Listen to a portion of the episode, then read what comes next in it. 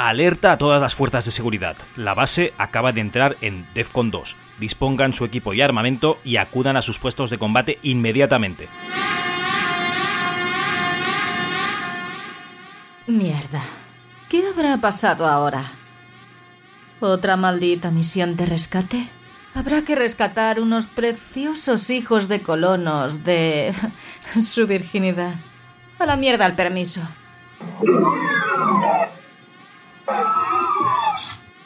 En fin, habrá que equiparse. Ahora que no me ve nadie, voy a probarme uno de esos nuevos trajes pretor de la UAC.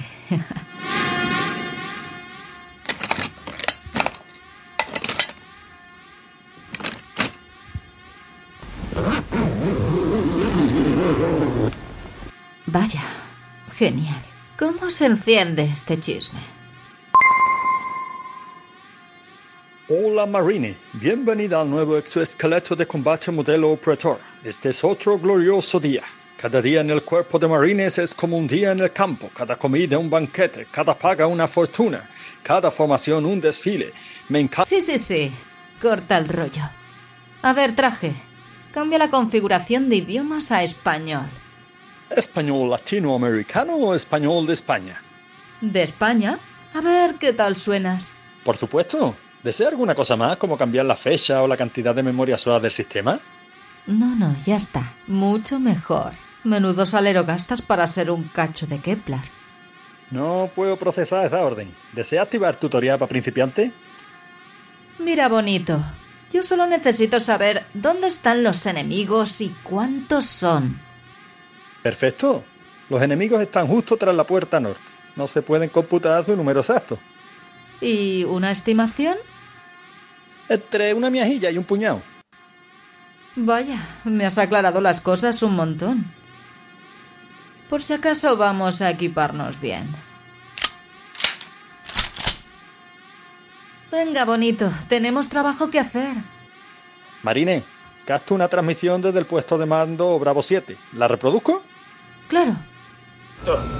Apon, ¿qué está pasando? Miesbowski y Crow han desaparecido. ¡Dietrich! ¡Cross, ayúdame! ¡Dietrich! ¡Frost! ¿Dónde están? ¡Miesbowski! ¡Miesbowski! ¡A por ellos! ¡Sí! ¿Quién está disparando? ¡Que cese el fuego! ¡Salen de todas partes! ¡Están en todas partes! Quiero que lancen un ataque sorpresa con los incineradores. ¡Vázquez, alto el fuego, maldita sea! ¿me oye? Quiero que lancen un ataque por sorpresa con los incineradores. ¿Y se replieguen por escuadras? Repítalo, ¿qué dice de los incineradores? He dicho que quiero que lancen un ataque sorpresa con los incineradores y se replieguen por escuadras hacia el tanque. ábrete. ¡Sargento, sargento! ¡Sargento, venga aquí! Apon, ¡No puedo verlo! Contésteme. ¡No puedo verle, sargento! Apon, contésteme, Apon. ¡Ha desaparecido! ¡Sáquelos de ahí! ¡Cállese! ¡Sáquelos enseguida! ¡Cállese! Vaya, parece que la cosa está fea de cojones. Allá voy, hermanos.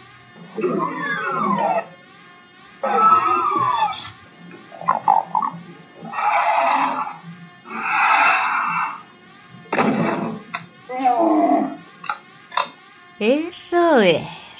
Venid con mamá. Os voy a enseñar a no meteros con los marines, malditos malnacidos.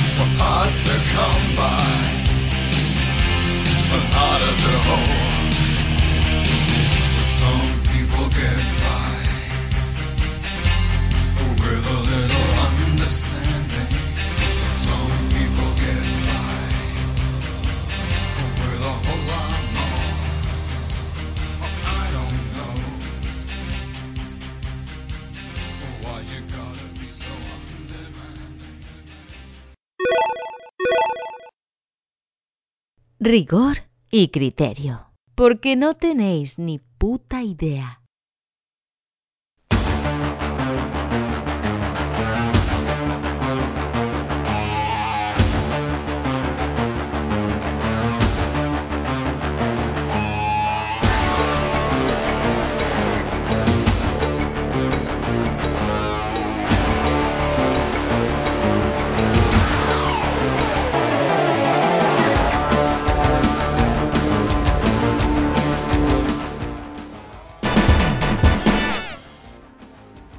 Bienvenidos a la Casa del Saber, bienvenidos y bienvenidas a la ACHUS, a la Asociación para el Conocimiento Humano Universal y Serio, y el tema que nos ocupa hoy es muy serio. Es tan serio que he tenido que traer a uno de los más doctos, eh, una de las personas que más sabe mundo, bueno, del mundo de los videojuegos, o directamente una persona que es capaz de ver un gameplay y llenarte un programa de 5 horas eh, con un gameplay de 2 minutos. Hola Antonio, ¿qué tal? ¿Cómo estamos? Hola Javi, eh, esas cosas no las cuentes, coño. Bien es cierto, bien es cierto que, que, en otros programas de menos calado, de menos nivel, pues yo a lo mejor hacía un programa de 2-3 horas sin más bagaje que una fotografía que hubiera buscado rápidamente en Google Images y sobre eso yo ya me, me inventaba todo. Pero no es la chus, joder, no es la chus. Aquí hay un nivel, aquí esto se llama rigor y criterio por algo. Ah, vale, vale, vale. Eh, está bien, está bien que comentes esto. Entonces, te habrás documentado muy bien, ¿no? Sobre el tema de hoy. El tema de hoy es muy serio. Bueno, me encargaste que jugara a una versión concreta del tema de hoy y he jugado a esa versión concreta del tema de hoy. Yo he cumplido. Mi parte Ah. está hecha. Así me gusta, trabajador de campo, así. Como Indiana Jones, muy bien. Al fin Pues y al cabo, este, este programa es tuyo, ¿no? Este programa quiere decir que me Sí. toca editar, ¿no? No, no, no, no, no. Que es tuyo, que es tu caramelito, tu niña bonita, que llevas dando por culo con este programa lustros. Pues, todo tuyo. Muy bien, ¿no? Es que la verdad es que el tema, el tema se lo merece, se merecía un programa. Y hoy vamos a hablar de Doom. No sé si os suena este videojuego, pero es un videojuego que básicamente sembró los inicios de, de una nueva época en el mundo de los videojuegos, efectivamente. ¿Tú, ¿A ti te sonaba este, este videojuego llamado Doom? Hombre, yo lo jugué, tuve la suerte de jugarlo en la época, de disfrutarlo en la época, de ver todo lo que se formó en torno a este juego en la época, porque este juego fue el comienzo de muchas cosas, que estoy seguro que tú nos irás contando, ¿no? Entonces sí, evidentemente es el típico, a fecha de hoy, digamos que es el típico que cada vez que te haces con un cacharrito nuevo, le instalas un emulador y de lo primero que ves a ver si tira es Doom. Sí, sí, básicamente está Monkey Island, ¿no? Y luego está Doom y pruebas a ver lo- los dos juegos. En tu, caso, a lo mejor, en tu caso a lo mejor son otros juegos, pero bueno, en mi caso son, son esos los que suelo probar. Pues bueno, eh, vamos a hablar un poquito de la historia de Doom. Y claro, Doom no surge de- del aire, Doom no surge de la nada. Doom surge de una compañía llamada ID Software, que ID significa Ideas from the Deep, Ideas from the Deep, supongo que sería la pronunciación. Y básicamente mm, se trata de una compañía forjada a fuego por dos componentes centrales y una serie de, de gente pues colaboradora que, que hizo esos juegos. Estamos hablando de una compañía que se formaría con el núcleo de John Romero y John Carmack. Eh, no os vamos a engañar, tanto Antonio como yo nos hemos leído un fantástico libro que se llama Masters of Doom de David Kushner, que si no me equivoco está en castellano traducido como Maestros del Doom. Lo que no recuerdo es por qué, por qué editorial, pero bueno, eso lo podéis buscar en Google, en, un momento lo tenéis. Y la verdad es que es un libro que vale muchísimo la pena si te gusta la historia de los videojuegos y, y en este caso si te gusta Wolfenstein 3D, te gusta Doom, te gusta Quake, pues puedes hacerte una idea de lo que pasó, ¿no? Cuando se, se estaban haciendo estos juegos. Bueno, hemos de remontarnos a, digamos, los años 80, en los que tenemos a John John Romero, que por una serie de motivos acaban recalando en una empresa de distribución mensual de disquetes. La empresa se llama Soft Disk, un nombre muy original, ¿no? Software, ¿vale? Por los programas y Disk por el formato en el que iban. Y básicamente era un- una empresa que se dedicaba a hacer unas publicaciones que por suscripción te enviaban mensualmente pues, unos programas, una serie de programas una serie de, de juegos eh, en un disquete cómodamente a tu casa. Tú no sabías qué tipo de juegos o programas te iban a llegar, pero bueno, ellos te, te iban, digamos, poniéndolos en ese disquete y tú los descubrías a medida que, te llegaban a casa.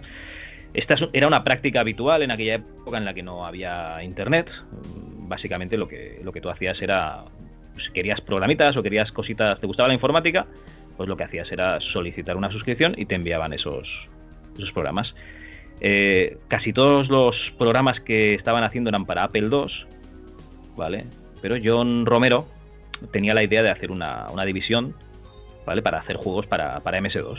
Él veía que el mercado del MS2 era lo que lo estaba petando y necesitaba ayuda. Él estaba allí como, digamos, programador de MS2, intentando hacer juegos, pero ¿qué es lo que pasaba? Que como era el que mejor llevaba el tema del MS2, le tocaba portear un montón de aplicaciones que no le, ni le iban ni le venían de Apple II a MS2.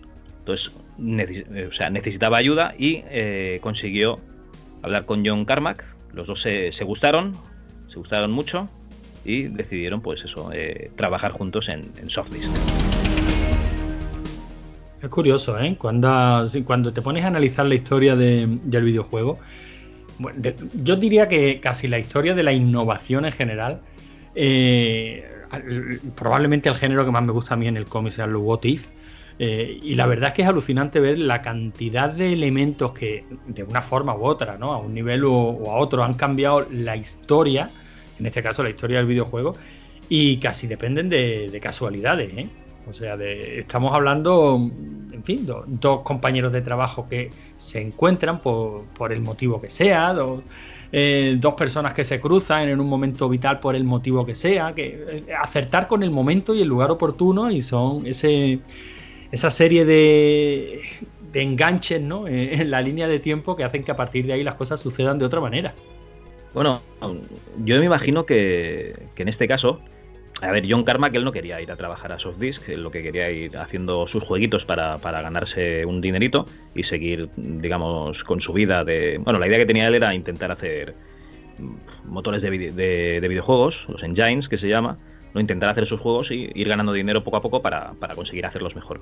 ¿Qué es lo que pasa? Que al final son tan pesados que va a una entrevista, conoce a John Romero y John Romero debía ser un tío pues que te vendía la moto, el típico tío que, pues yo que sé, que tenía mucha energía, que decía que lo iban a petar haciendo cosas y tal. Además, eh, también era programador. De hecho, en aquel momento se supone que, era mejor programador que, que Carmack. Entonces, pues eh, el tío se, se encaprichó. Dijo, hostia, pues sí, yo tengo que estar con este, con este John Romero y, aquí tengo que venir a Softdisk a, hacer videojuegos. Y la verdad es que fue lo que dices tú, pura casualidad, ¿no? Que, que se juntasen estos dos Jones y nos revolucionasen el, el mundo a partir de entonces. Bueno, y también es curioso, o por lo menos a mí me lo parece, será que yo, mi, cabeza va siempre buscando analogías, ¿no? Pero también es curioso eh, esta dupla, ¿no? O sea, la pareja del que realmente es un genio, del que realmente es un genio de la programación, el tío que tiene las ideas, pero luego a lo mejor a la hora de vender la moto no es tan bueno, en las relaciones sociales no, es tan bueno, y, eh, y, el vendemotos, ¿no? El que sabe plantarse, ponerse en primera, en primera línea, el que sabe vender el producto, el que sabe buscar inversores, porque claro, aquí tenemos a estos dos Jones. Pero bueno, también yo creo que es fácil que se nos vengan a la mente Steve Jobs y, Steve Wozniak o tan típica es esta pareja, o sea, esta pareja creativa, que incluso en el libro que, ya lo mencionamos, ¿no? Hace un par de programas hablábamos de Ready Player One.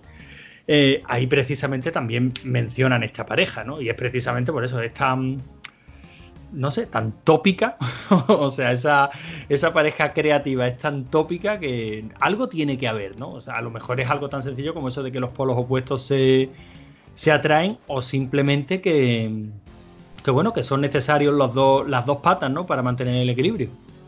Sí, sí. Es lo que comentas. O sea, realmente necesitas el genio y luego necesitas otro genio que te, que te venda el, invento. Eso está claro.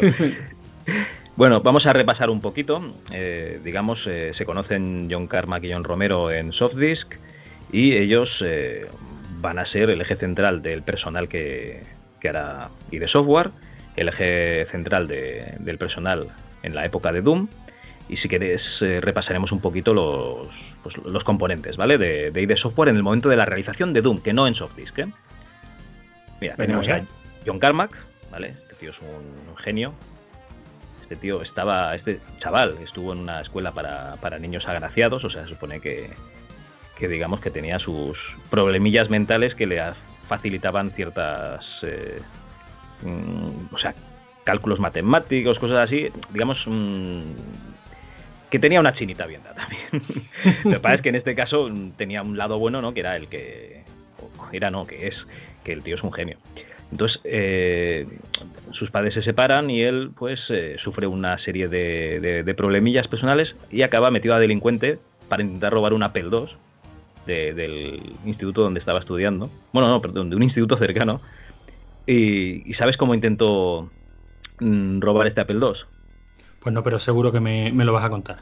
Fabricando una bomba para, para romper en la ventana. ¿En serio? Sí, sí, en serio. El tío era un genio. O sea, el tío necesitaba una información y la conseguía y. Bueno, lo conseguía más o menos lo que quería. Bueno, eh, también es un poco especial. El tío es, como un computador. O sea, no es incapaz de mentir. Tú le dices algo y si opina que, yo que sé, que le has dicho es una mierda, te lo dirá sin problemas. Y él tiene dos conceptos eh, en la cabeza. Uno es eh, la holocámara de Star Trek. Me parece que se llama holocámara Ah, no sé, no, soy muy de esta, de, Pues entonces estamos dos aquí, dos patas para un banco que no, que Star Trek poco. Pues es una cámara en la que, digamos, tú puedes eh, inducir una, una escena. O sea, tú puedes estar a lo mejor en un bosque mientras estás en, una, en la, esa sala de, la nave de, Star Trek, ¿vale? Entonces él tiene la idea esa de, crear un mundo persistente análogo al, o sea, al margen de la, de la realidad. ¿vale? Por eso él lo que quería hacer eran motores de, videojuegos. De hecho, es el, que se encargaba de, realizar los motores. Y luego tiene otra cosa buena, que es que tiene la ética hacker, que se llama. Él no quiere licenciar, eh, licenciar no, perdón, patentar eh, tecnología. Él lo que quiere es eh, que esa tecnología mm, se, esté al alcance de todo el mundo. Lo que quiere es democratizar la tecnología, con lo cual puso siempre facilidades para que todo el mundo pudiese tocar el, digamos, Doom, ¿vale? Además de todo ello, él era el máster del grupo de Dungeons and Dragons, porque esa gente jugaba a videojuegos, jugaba a muchas cosas, y además jugaban a rol, jugaban a Dungeons and Dragons. De hecho, esto tendrá mucho que ver con, el resto de videojuegos que hacen. Y, nada, pues es el creador de mundos, digámoslo así. ¿Vale? Este por un lado. Es un, es un J.K. arquetípico, ¿eh? ¿Un, ¿Perdona? Es un geek arquetípico, o sea, mm, me estabas describiendo la personalidad de este tío y te da la impresión de que, bueno, lo primero que te viene a la mente es, mm, yo qué sé, Sheldon Cooper, quizá porque sea el más mediático, ¿no? A, fecha de hoy, aunque, bueno, acaba de terminar la serie, pero quizás sea el personaje que hoy día se pone como referente de ese, de ese arquetipo. Pero es que el tío lo tiene todo. O sea, jugador de videojuegos, programador, problemas de socialización y jugador de Dungeons Dragons. O sea, no le falta un detalle. sí, sí, básicamente. Bueno, tendríamos a John Romero. Este era un afamado programador de Apple II, ¿vale? El chaval también otro máquina, se encargó de aprender él solo lo que necesitaba y empezó a programar juegos. Era, digamos, el, contacto de Carmack con el resto del mundo. Le podía hablar en, un lenguaje que Carmack entendía y luego transmitir, ¿no? Eh, evangelizar a, a ID Software. Y básicamente eh, es que Carmack, digamos, solo importaba la tecnología no sabía cómo aplicarla en juego y eso lo hizo, lo, hacía Romero. Él veía el motor que había fabricado John Carmack, decía, esto es la hostia, esto es la hostia. Bueno, esas cosas que debía hacer, o que, debe todavía hacer, y se encargaba de, básicamente, de, crear un juego alrededor de ese motor, ¿vale? Creaba las herramientas para, los mapas, eh, creaba herramientas pues, para, para trabajar en el juego. Fíjate cómo incluso a este nivel y en este punto eh, por lo menos la historia de Doom nos marca un poco el camino que seguirían los videojuegos a partir de ese momento. ¿eh? Como ya empezamos a separar lo que es la parte meramente técnica, que, ya podía caer en manos de tíos que incluso no tuvieran ni puta idea de, videojuegos o de diseño de videojuegos, y luego la parte artística o la parte de game designer que ya a lo mejor, bueno, en este caso, pues sí, mm, Romero también tenía sus conocimientos técnicos, ¿no? Pero ya se empezaba ya se empezaban a bifurcar los caminos, ¿eh? hasta que hoy día ya sí, un, diseñador de videojuegos no tiene por qué tener ni idea, hombre, evidentemente sabrá las limitaciones técnicas con las que se va a encontrar, ¿no? Pero no tiene ni que tener ni idea de a bajo nivel cómo funciona el motor que está utilizando.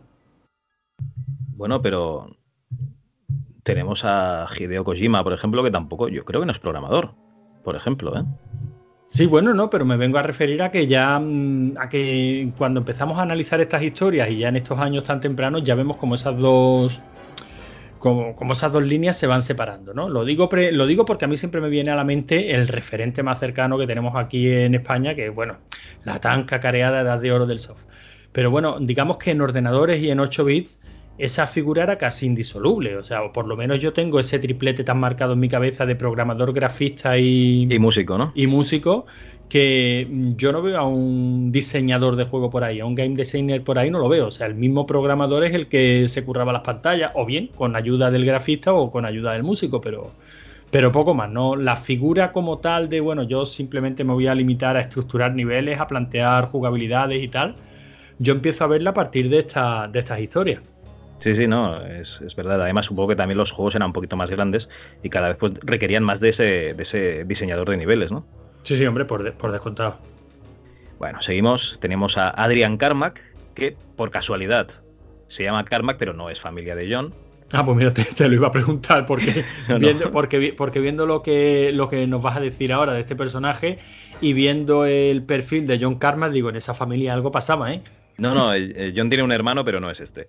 Pues bueno, este señor había trabajado con imágenes de violencia extrema en un hospital antes de ponerse a trabajar en Softdisk y eh, básicamente se apuntó porque pues, veía una oportunidad de ganar dinero en Softdisk y, y, él es el artista pues de lo macabro. Realmente él es la persona que, que digamos, se encarga de, dar rienda suelta a todas las ideas eh, que van soltando acerca de Wolfenstein 3D y Doom y las va, las va poniendo sobre, sobre el papel, bueno, sobre la pantalla en este caso.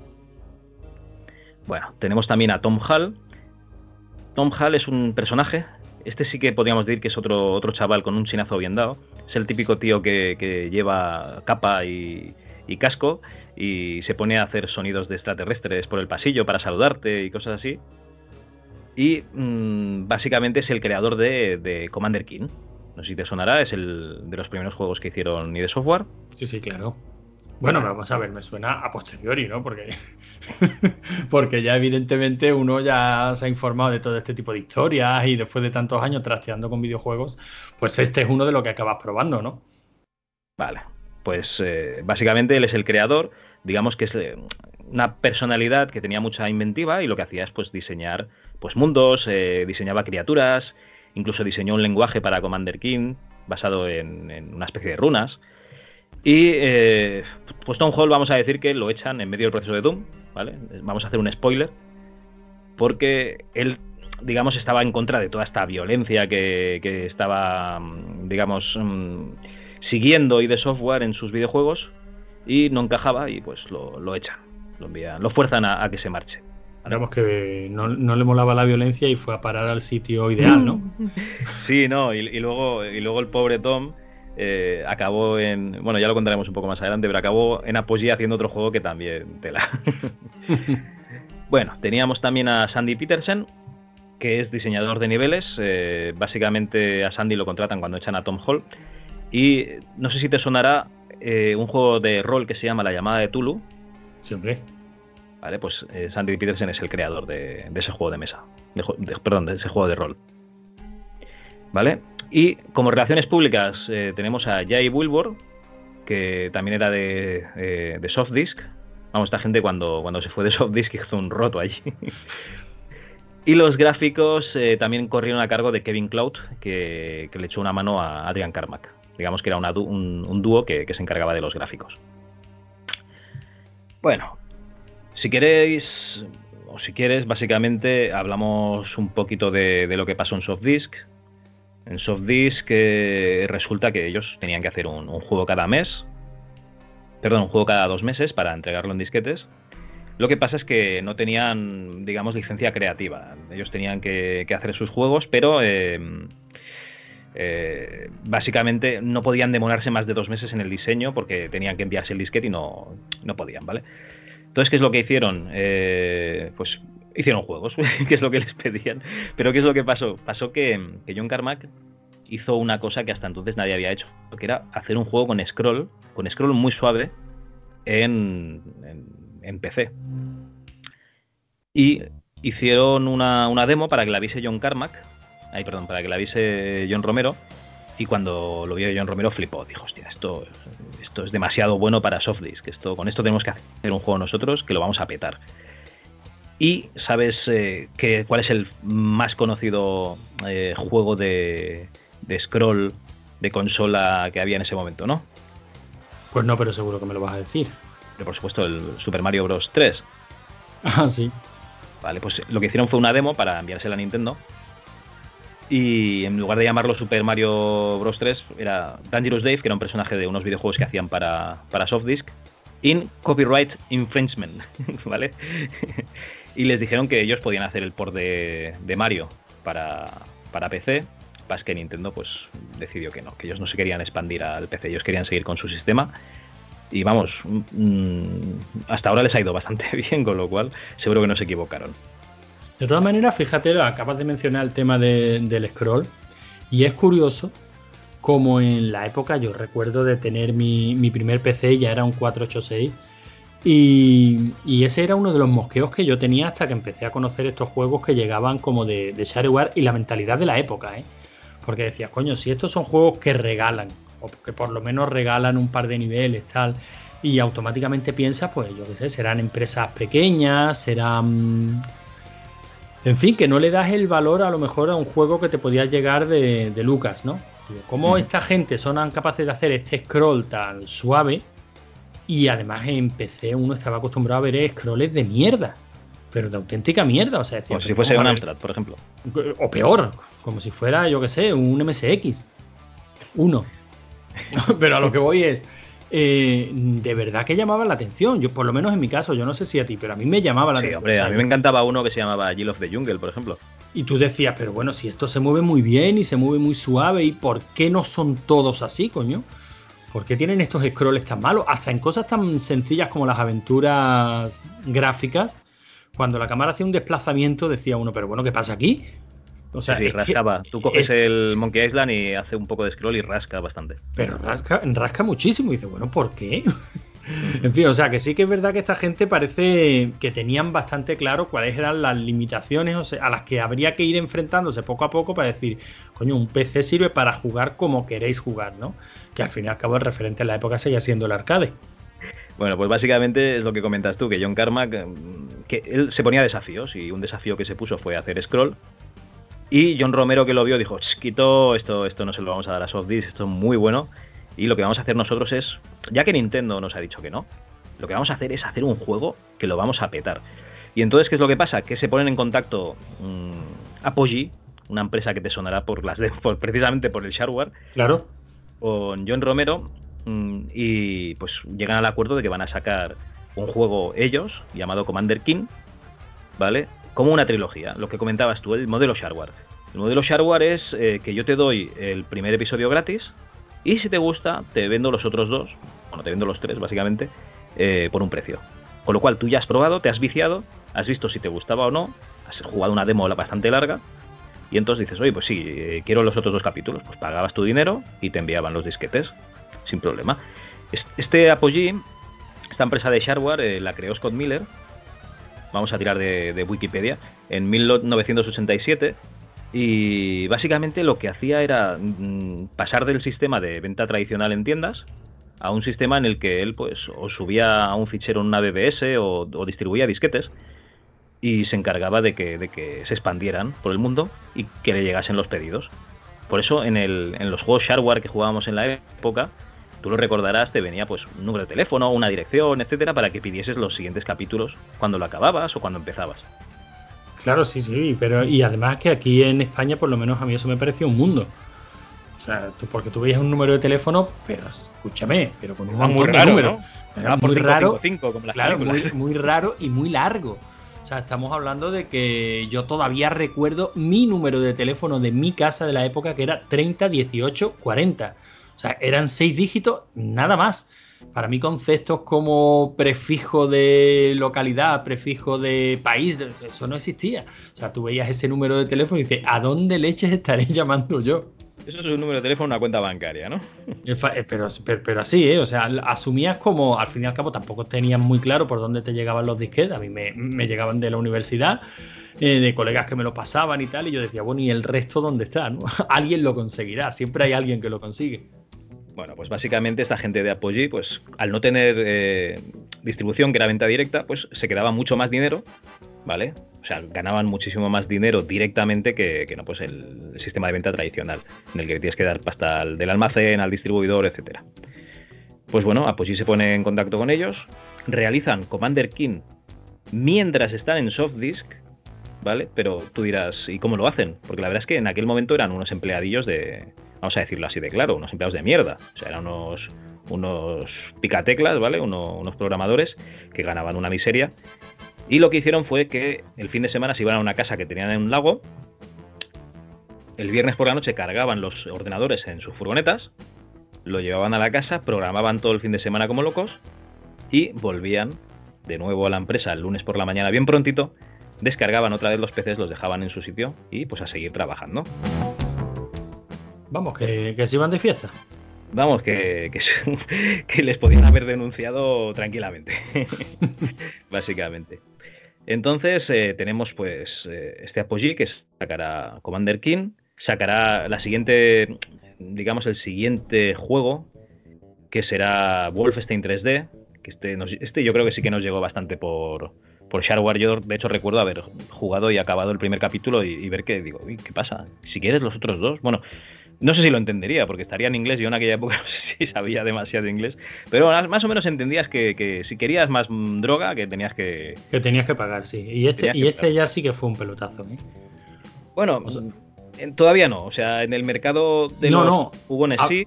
No, no, aquí en España, por supuesto. Aquí en España fue un pelotazo eh, seguro. Pero no estoy hablando a nivel comercial, estoy hablando a nivel de decir, bueno, esto ya es otra cosa. Sí, sí, sí, sí. a, la, hora de jugar en, PC decía uno, vale, el, culmen para mí eran las aventuras gráficas, ¿sabes qué te quiero decir, no? Porque eran muy bonitas, en fin, porque eran muy gráficas, porque tenían, eh, tenían una, era una historia enorme, era ese juego al que yo no había podido jugar en mi, en mi Spectrum previamente, ¿no? Todo lo demás me parecía una mierda. Todo lo demás, o sea, lo que era arcade, acción, tal, en PC, decía, esto qué mierda es, ¿no?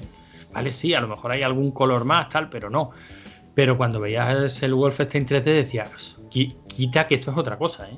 Sí, sí, inversión, total. Esto ya, esto yo no lo había visto antes y, evidentemente ha habido mil intentos de un, de un engine 3D en primera persona y me puede salir el que sea hablándome del Castle Master de Spectrum, sí, pero no era lo mismo, esto era otra cosa. Esto se veía muy rápido.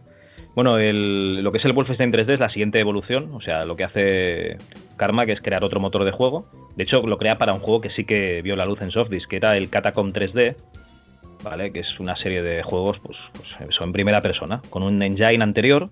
Y lo que hace Karma que es mejorar ese engine y crear el Wolfenstein 3D. ¿Vale? Eh, cuando, digamos, eh, cuando ya eran de software, cuando ya se habían ido de, de Softdisk cuando ya partieron peras, ¿vale? Y ya como definitivamente se habían puesto como empresa independiente. Con Wolfenstein 3D lo petaron con el mercado de, de, de shareware. Les llegaba ya, digamos, un, dinero interesante. Entre Commander King y, y, Wolfenstein 3D, pues ya, ya, tenían bastante dinero, ya vivían un poco más holgados. De hecho, se mudaron de, de ciudad y incluso llegaron a entrevistarse con Sierra, ¿vale? Con, el matrimonio Williams, y Ken les ofreció 2,5 millones, o sea, 2 millones y medio por Wolfenstein, ¿vale? O sea, el tío quería comprar el juego, supongo que lo que quería era comprar comprarles a ellos para, su división de juegos. ¿Vale? Eh, lo que pasa es que eh, John Romero estaba reacio. si él lo quiere de verdad, le pediremos una paga y señal de 100.000 dólares por anticipado. Y si, y si lo quiere de verdad, pues que lo pague. Y, pues resulta que no. que, que, Williams dijo, hostia, ahora 100.000 dólares por el juego este que todavía no, no, está acabado y tal, pues nada. Pero Scott Miller, el de Apogee, este dijo que sí, que pagaba los 100.000 dólares. Ya ves, estaba cobrando el, el 55% de los... O sea, el 55% de los beneficios de, de Commander King se lo quedaba él, para que tengas una idea. Entonces, pues Scott Miller... Les, oh, madre mía. Les dio, les dio la pasta, les dio la paga y señal y Wolfenstein pues se quedó para, para Softdisk para Softdisk, perdón, para, para, Apogee. ¿Qué es lo que pasa? Que el jefe que tenían eh, en aquel momento de, de, de software, ahora no recuerdo el nombre, eh, también quiso hacer una versión para, tiendas. Entonces creó un, juego que se llama Spear of Destiny, ¿vale? La, lanza del destino. que se creó para una empresa llamada Formgen y este sí que fue a tiendas normales. O sea, estaban vendiendo Wolfenstein 3D, dos juegos de Wolfenstein 3D con el mismo motor, pero por dos vías distintas. Vale. Pues bueno, hasta aquí los juegos que habían hecho. En Softdisk habían hecho este Catacomb 3D, habían hecho Dangerous Dave, que era una serie de juegos así un poco con, eh, pues con scroll, digamos como un poco como Commander King, ¿vale? Pero en el momento en que se pasan al 3D en primera persona, esto ya, ya cambia. Todo lo que van a sacar a partir de ahora es eso. Y nosotros en este programa vamos a hablar de Doom. Y tú me dirás, oye, ¿por qué lo llamaron Doom? Porque hay demonios y todo eso. Pues mira, no te lo pensaba preguntar, pero ya que me sacas el tema, oye, ¿por qué lo llamaron Doom? Pues mira, muy fácil. El nombre de Doom viene de la película El color del dinero, en la que, vamos a poner aquí el corte de audio, pues Tom Cruise se saca una cosita de una bolsa y dice que lo que lleva ahí dentro es Doom.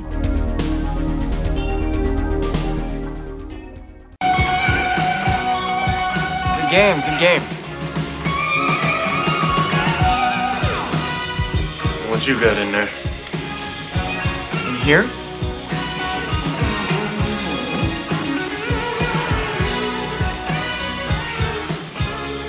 Doom.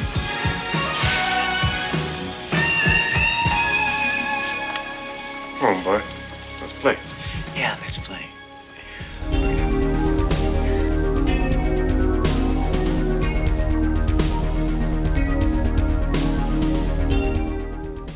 Vale.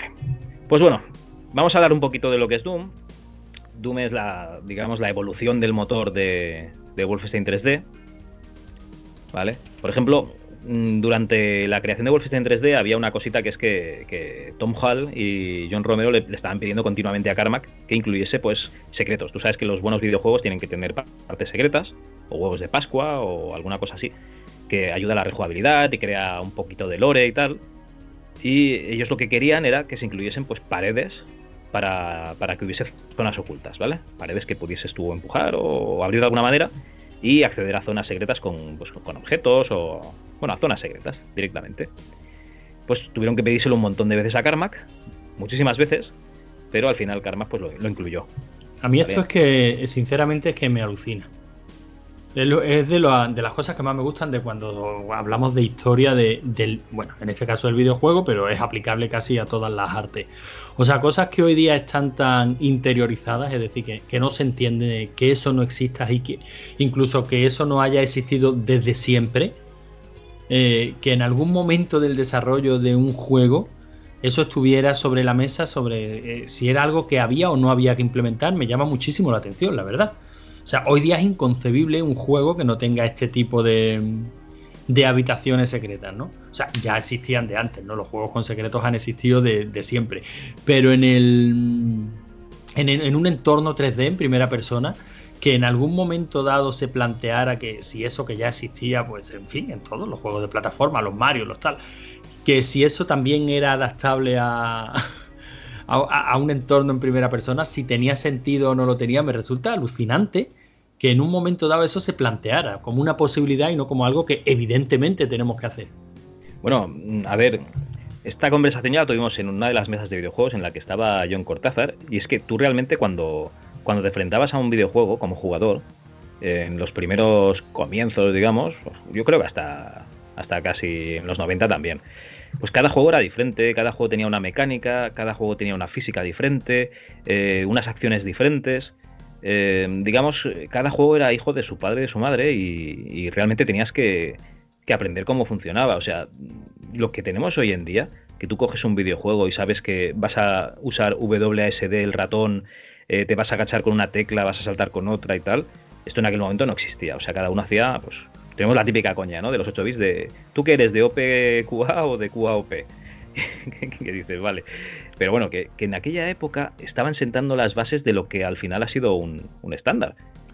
Y en aquella época, pues se hacían decisiones de diseño que es lo que dices tú hoy. Hoy nadie las toma porque ya están. O sea, tú coges el, Unreal Engine y ya directamente puedes probar los mapas con, un tío en primera persona que dispara, si quieres. Sí, sí, claro, es, lo que tú dices. O sea, esto ya se ha convertido en un estándar de, facto. O sea, tanto se, se ha usado que, es algo que se aprende desde el punto de vista del jugador y por supuesto desde el punto de vista del desarrollador. O sea, no, no concebimos un juego en primera persona que no tenga zonas secretas a las que se acceden por por X, ¿no? O por paredes que son realmente intangibles, que no suponen un, un límite real físico que no, que no te va a impedir avanzar, o bien porque se desplazan, o bien porque. Sí, fin. Sí, sí, eh, pero que a mí ya digo, me, me, resulta muy curioso encontrarme en ese momento, ¿no? O sea, decidir, yo qué sé, aplícalo al mundo del automovilismo. O sea, ¿en qué momento se decidió que el volante iba a la izquierda o iba a la derecha, ¿no? Cosas así me resultan curiosísimas. Bueno, está claro que va el volante. Los ingleses siempre dicen que ellos tienen la razón, que su manera de conducir es la correcta. Sí, sí, bueno, ya, ya, pero no vamos a hablar de los ingleses ahora, que tú sabes que a nosotros solo nos interesan una, solo nos interesa una cosa de los ingleses. Sí, sí, ya, bueno, lo podemos decir, ya tenemos cuatro personas apuntadas a la porra, con lo cual, bueno, pero eso lo dejamos para el dogma, ¿no? Mejor. sí, sí, eso es tema dogma. Venga, sigamos con Doom. Muy bien, pues ¿cómo surge el motor de Doom? Porque dices, ya tienes un motor en 3D, va muy rápido, pero ¿qué problema tenía Doom? Tenía ninguno, ¿no? Tú puedes decir, es espectacular. Bueno, pues el problema que tiene Doom es que eh, no tienes, eh, digamos, techos ni, ni, suelos, o sea, no se dibujan, tienen un color fijo y ya está. Y otro problema que tenía era que, que digamos, lo que son las texturas, las paredes, lo que hacían era poner una serie de tiles, ¿no? Como ah, cuando es un juego en 2D. Pero estamos hablando de. Pero ese problema de, Doom. Ah, no, no, no, problema de Wolfenstein, perdón. Estaba yo, estaba yo, haciendo memoria y digo, coño, Doom si tiene suelo y, techo. Y techo, y techo, tiene cielo. No, no, eh, perdón. Eh, Wolfenstein 3D tiene esos problemas. Y entonces, ¿qué es lo que, que, pasa? Que se pone John Carmack a hacer un juego paralelo, un motor, para un juego de, de una empresa que se llama Raven. Y el juego es el Shadow Caster. ¿Vale? Que yo digo, con el nombre digo, va, no, no me sonará, pero yo he jugado este juego, y ya, ni me acordaba, hace un montón de tiempo, supongo que vendrían alguna recopilación. Pues bueno, básicamente lo que incluía esta evolución del motor era niveles a diferente altura, porque en Wolfenstein tú estás siempre en la misma planta, iluminación dinámica, que más que iluminación lo que era era, mm, digamos, Shadowcaster, el, el nombre que te, que te sugiere. Eh, pues no sé, a un proyectador de sombras, ¿no? Un invocador de sombras. Pues básicamente el nombre yo creo que va por lo que hacía el motor, que es que lo que hacía era que cuando un objeto estaba cerca era más claro y cuando estaba más lejos era más oscuro. ¿Y cómo se consigue eso? Pues adaptando la paleta a tener, mm, qué sé, por ejemplo, 16 rojos en diferentes tonalidades. Con lo cual podías ir utilizando una serie de rojos dinámicamente según en el momento, o sea, en el lugar que estuviese eh, un enemigo, pues eh, era más oscuro o más, o más claro. Además, también tenía iluminación, o sea, realmente sí que había como bombillas que se encendían y se apagaban, no se podían dejar fijas. Se incluyeron ventanas, ¿vale? Para poder ver salas anexas. Y ya por fin texturas para el suelo, el cielo y, los techos eh, que hubiese. Y además las paredes pues ya tenían unas texturas en lugar de, de los tiles, estos de los ladrillos que tenían antes.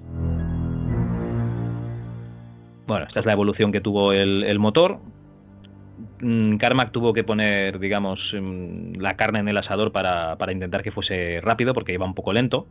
De hecho, el motor de, Doom va bastante más rápido que el de Shadowcaster, ¿vale? Porque él seguía trabajando en el motor. Y bueno, pues ya tenemos un motor. Y cuando tienes un motor dices, ¿qué, vamos a, ¿de qué vamos a hacer el juego?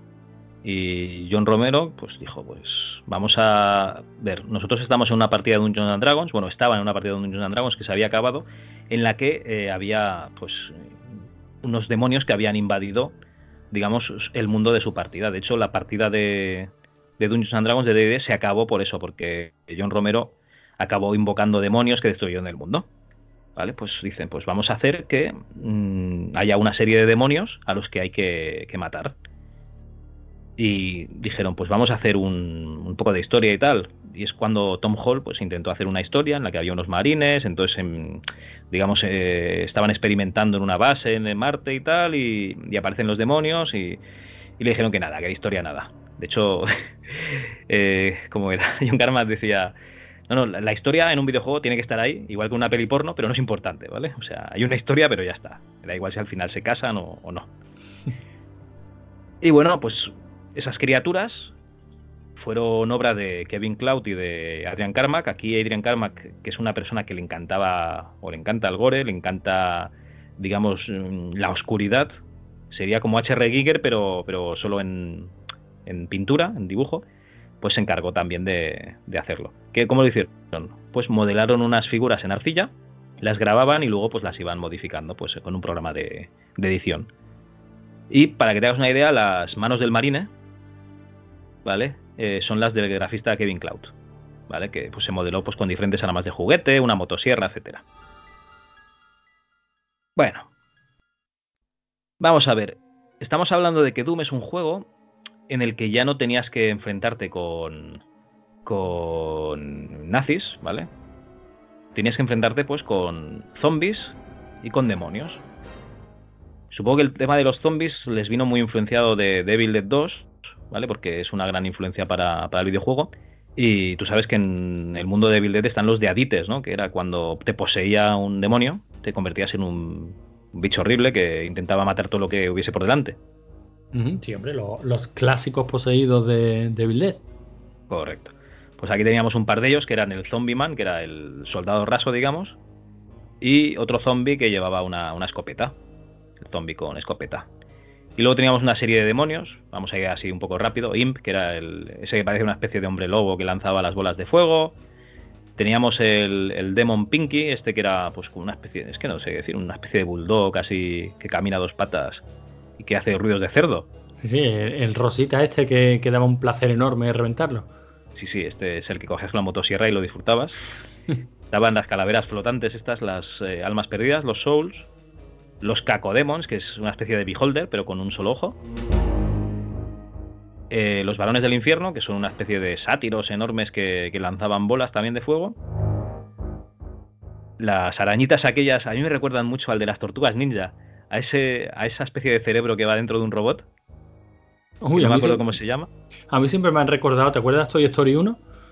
Sí. Ah, el, dicho que hacen con los, vale, con los juguetes rotos. Exacto, que sale que tiene pies de, araña y la cabeza de una muñeca tuerta.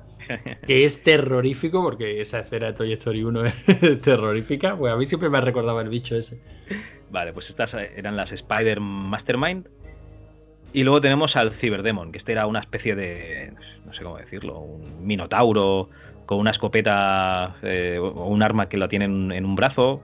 Y luego todos estos demonios además son como medio androides, ¿no? Serían cyborgs, ¿no?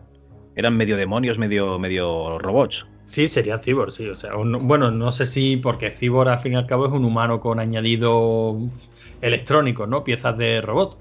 Pero ya no sé si el concepto cyborg monstruo, sí, supongo que sí, existirá también, ¿no? Bueno, este es un ciberdemon, el último, o sea que sí, sí, básicamente.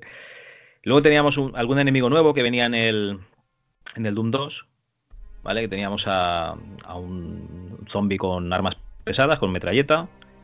Y bueno, algún enemigo más, un esqueleto que se llama Revenant que lanza cohetes, Mancubus que era una especie de, demonio muy gordo con, con dos eh, ¿Cómo se llama? Gatlings, ¿no? Las eh, miniguns estas, las... ¿Cómo, ¿Cómo se llaman? Las metralletas estas... Las circulares, las de tambor, ¿no? Las rotatorias. Yo diría que son Gatlings. Pues mira, en mi casa se llamaban las maripili. Pues bueno, pues con dos maripilis, una en cada mano.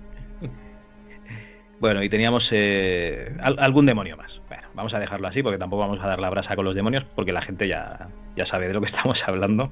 Sí, hombre, yo creo que el Doom la gente se lo conoce casi de, de pe pa.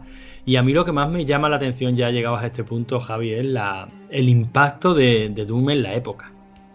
No sé si tienes pensado hablar concretamente de eso, pero a mí eso, o sea, lo que este juego volaba la, cabeza y, lo que yo trato muchas veces de hacer entender a, mi niño, por ejemplo, cuando hablamos de cine o de videojuegos o tal, el, el salto tan brutal que suponía un juego con respecto a, la generación anterior o a los géneros que se jugaban antes o a los que eh, en cierto modo me da pena saber que ese salto o yo no llego, ¿no? Yo soy incapaz de imaginar qué podríamos encontrarnos para que uno volviera a decir, coño, mira el salto que hemos dado, ¿no?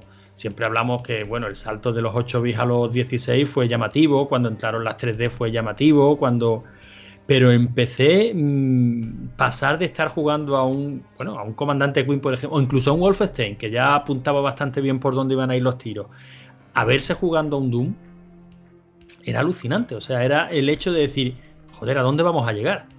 Era mucho más inmersivo y muchísimo más rápido. Era, era alucinante, pero es que todo, o sea, es que incluso, fíjate, una de las cosas que más me llamó la atención a mí de Doom en la época era eh, el vaivén, el mecido del personaje al ir andando. que parece algo mm, como muy insustancial, pero fíjate, en todos esos detalles estaba la inmersión. Y por supuesto los efectos de, de iluminación. O sea, el hecho de esas habitaciones que te dejaban a oscuras en un momento determinado y que para iluminarte tenías que disparar y lo que suponía iluminarte a base de disparos, es decir, ver a cualquiera de estos bichejos, eh, una sombra recortada contra una puerta, otro disparo más y verlo todavía más cerca, eh, otro disparo más y ver que lo tienes encima. O sea, la inmersión de Doom era brutal, era algo impensable un año antes, pero impensable de todas, todas. Sí, sí, sí. Más que nada porque, bueno, yo lo veía en blanco y negro, porque el monitor que tenía en blanco y negro, pero Wolfenstein 3D, eh, digamos, las paredes eran muy... cantaban mucho, porque los colores eran así muy, muy vistosos. Entonces, pues eh, sí, tenías inversión, pero no, no llegaba a estos niveles. Además, la velocidad era más lenta y, y no estaba... no era tan frenético. O sea, los enemigos mm, eran lentos y no había tantos. Es que en Doom tú podías entrar a una sala y que hubiese 20 demonios y tener que irte corriendo porque si no te, te revientan. No, no, es que digo, es que Doom era uno de estos casos que creo que alguna vez lo hemos hablado de que la palabra es alquimia. O sea, es, uno de estos casos en los que absolutamente todo encaja. Porque no solo técnicamente el juego supuso un, salto, un salto brutal eh, en relación a lo que teníamos antes, ¿no? Meses antes. Eh, es que musicalmente era una maravilla. Pero es que el, el diseño de niveles de Doom es poco menos que perfecto. O sea, la escalada de dificultad y el diseño de niveles es poco menos que perfecto. O sea, es que ahí confluye todo en hacer un juegazo, porque posterior a Doom se hicieron otros juegos, incluso ya mejorando la tecnología, pero no funcionaban tan bien, porque fallaban a nivel de diseño. O sea, es que es uno de estos momentos uno, que se dan, uno de estos puntos, sí, uno de estos puntos en los que todo encaja y tienes un producto como Doom, ¿no? Del que se sigue hablando, pues pues yo qué sé, años después, pero, pero hasta Es que en aquella época, cuando hablabas de un juego, decías, sí, es un juego tipo Doom.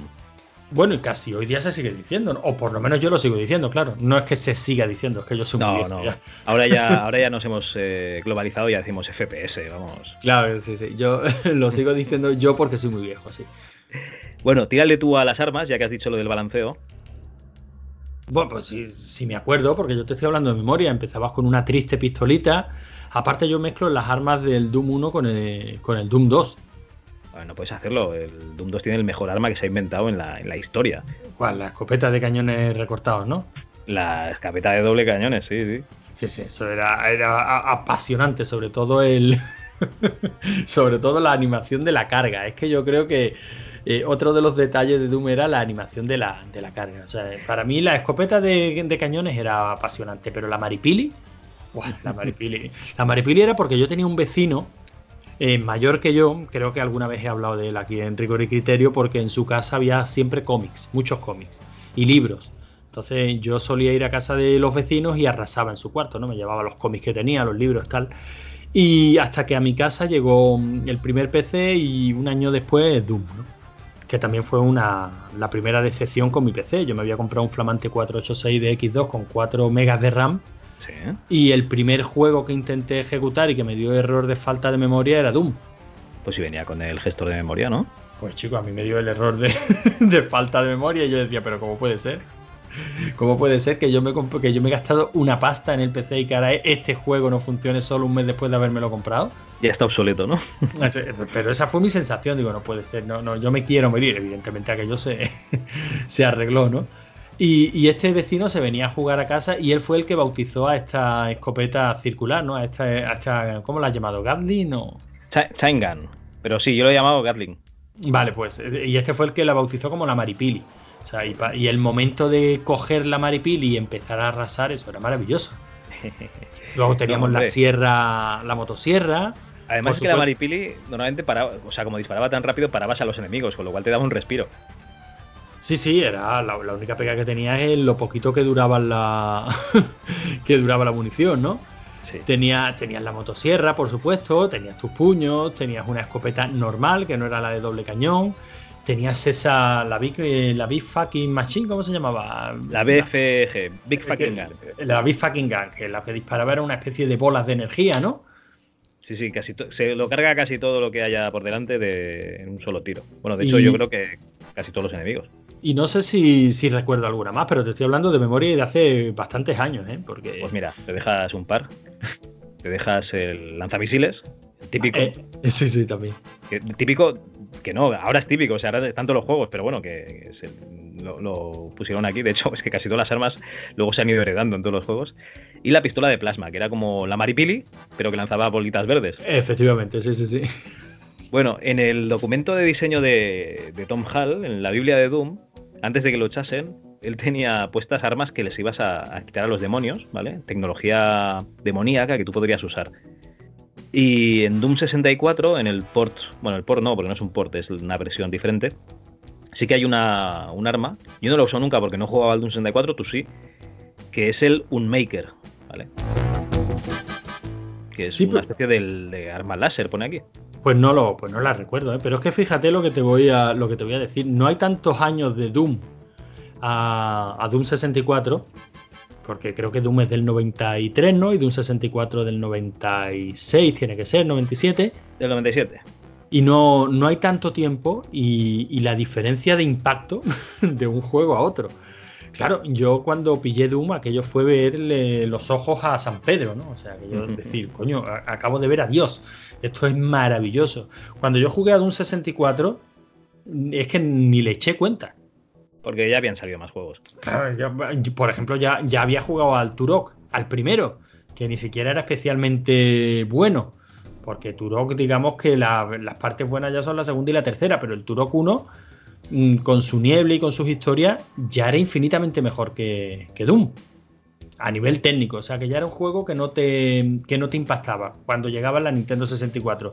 Ya está todo, eh, ya estaba todo hecho, ¿no? Ya había llegado Doom, habían llegado todos sus clones de la misma compañía y de diferentes, con diferentes ambientaciones. Creo que ya habíamos visto el Duke Nukem 3D bueno, pues el Doom 64, bueno, vale, un port que tenía que, llegar y llegó, o una nueva versión que tenía que llegar a esa máquina y llegó, pero desde luego no era ni nada espectacular ni nada que llamara la atención. Por lo menos yo así lo recuerdo, ¿eh? supongo que para alguien a lo mejor ese sería o la primera vez que jugó a Doom o, el juego de su vida, ¿no?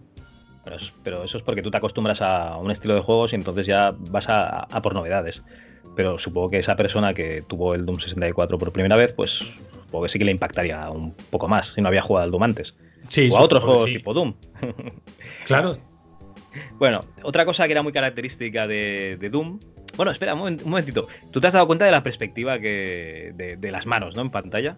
Siempre hace la coña en la gente de que, claro, para que eso fuese realista, tú tendrías que tener un antebrazo que te sale de la barriga, ¿no? Directamente. O que te sale del pecho. Y, bueno, siempre hacen la coña esta, pero bueno, la verdad es que sí que da una sensación de, inversión muy, muy fuerte. Pero bueno. claro, mira, hay por ahí uno, un canal de YouTube, no, no recuerdo ahora cómo se llama, pero precisamente lo que hace es ver ese tipo de trucos que utilizan los juegos, los juegos actuales, y esto ya se hacía en Doom, eh, de falsear las perspectivas cuando se supone que estás presentando una vista en primera persona.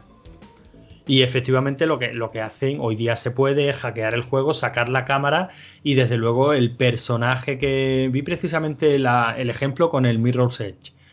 Que el personaje, si tú lo ves con una cámara en tercera persona, es poco menos que un monstruo. O sea, tiene, anda de una forma rarísima, con los brazos situados de una forma extrañísima y con unos movimientos ortopédicos, claro. Pero eso es para que en primera persona pues te dé una sensación de inmersión y de, y de realidad, claro. Esos trucos ya existían en Doom.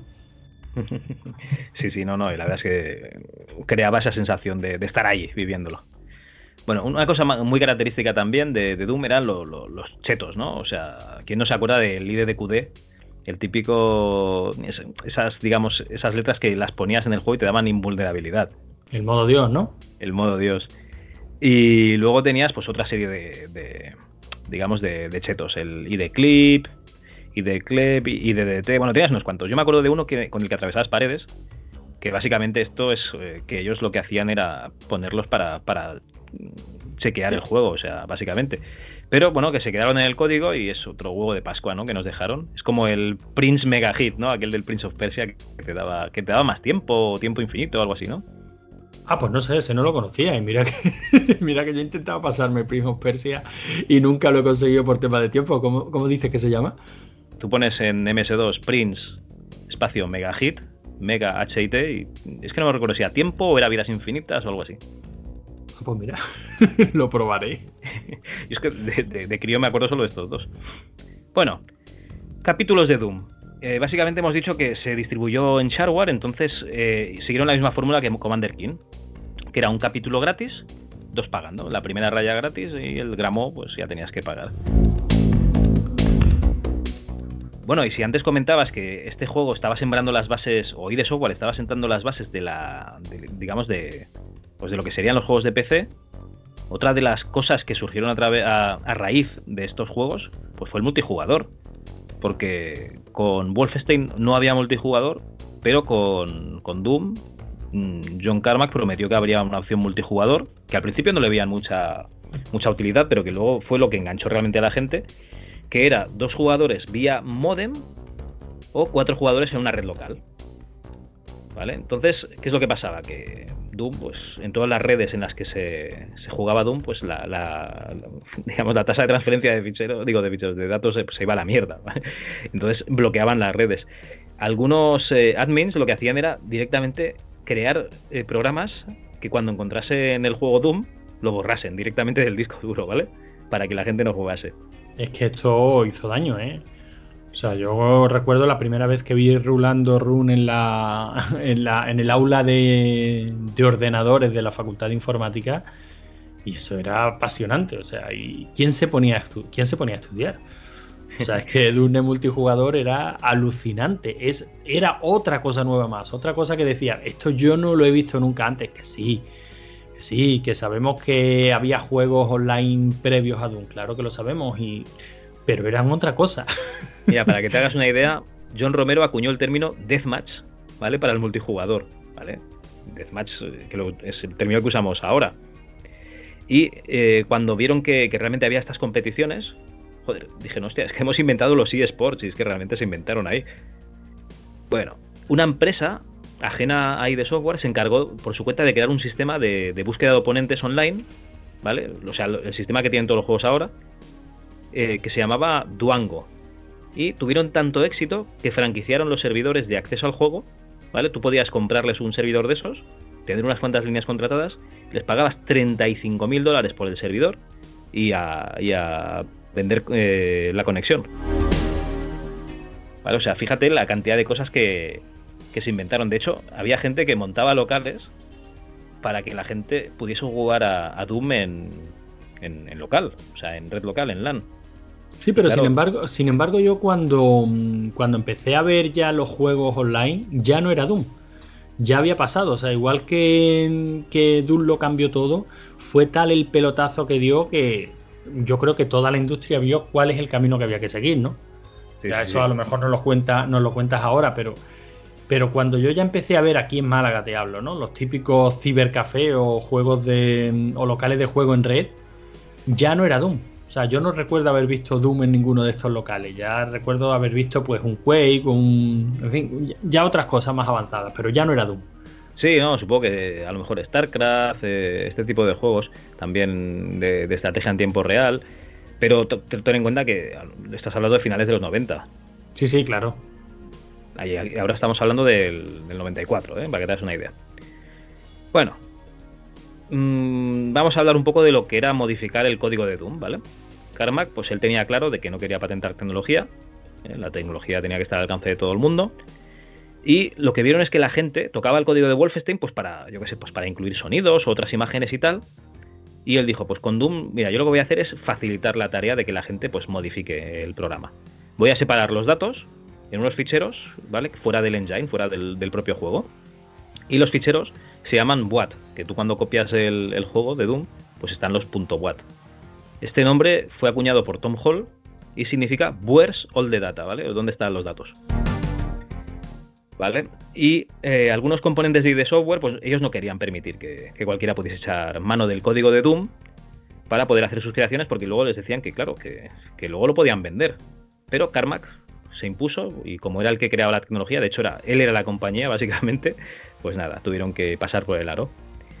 ¿Qué pasó? Pues que salió Doom y Doom 2 y pronto hubo mm, CDs de mapas y mods hechos por aficionados y que los vendían de forma comercial. Claro, y, todo ese dinero pues iba limpio a, los creadores sin pagar royalties a IDE. ¿Vale? Así que IDE pues acabó sacando recopilaciones oficiales de mapas y mods. ¿Vale? Pues para que hubiese, digamos, la, versión oficial y la versión esta, esta piratilla. Hombre, desde luego fue un movimiento rompedor también en la época, pero bueno, también contribuyó a que Doom siga vivo, ¿no? Tú mira el modelo. Eh, estamos hablando de cibercafés y deathmatch, ¿vale? Todo está establecido a día de hoy. Estamos hablando de crear un motor de juego al alcance de todo el mundo y que, y que los datos vayan aparte, sí, sí. No, no, y que la gente pueda hacerse sus juegos y mira lo que hay ahora, el Unreal Engine, el Unity, eh, un montón de motores que básicamente lo que hacen es, eh, te los dejan gratis y tú si sacas un juego y tienes beneficios, pues ya pagarás. Pero tú usa mi motor porque así habrá juegos hechos con mi motor y yo tendré dinerito para, seguir investigando. Está claro. Pues bueno, eh, ahora vamos a hacer una pequeña pausa en la que nuestro amigo Wolfenprey nos hablará un poquito de lo que son los mods de Doom y pues cómo se puede jugar a Doom a día de hoy. ¿Vale? Dentro vídeo.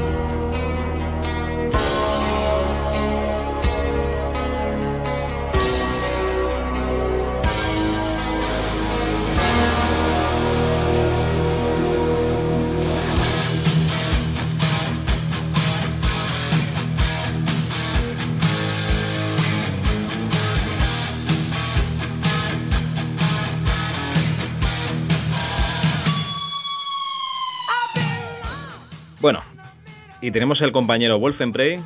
Hola Wolf, ¿qué tal? Hola, muy buenas, ¿qué tal? ¿Cómo estáis?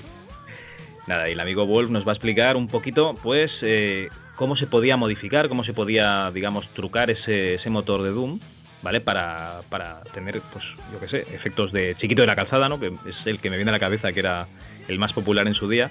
Explícanos un poquito cómo eran estos mods de Doom, estos, estos watts explicar cómo eran estos guaces es, una, es, un trabajo tremendo, ¿eh? Bueno, ¿tú hiciste alguno en su día?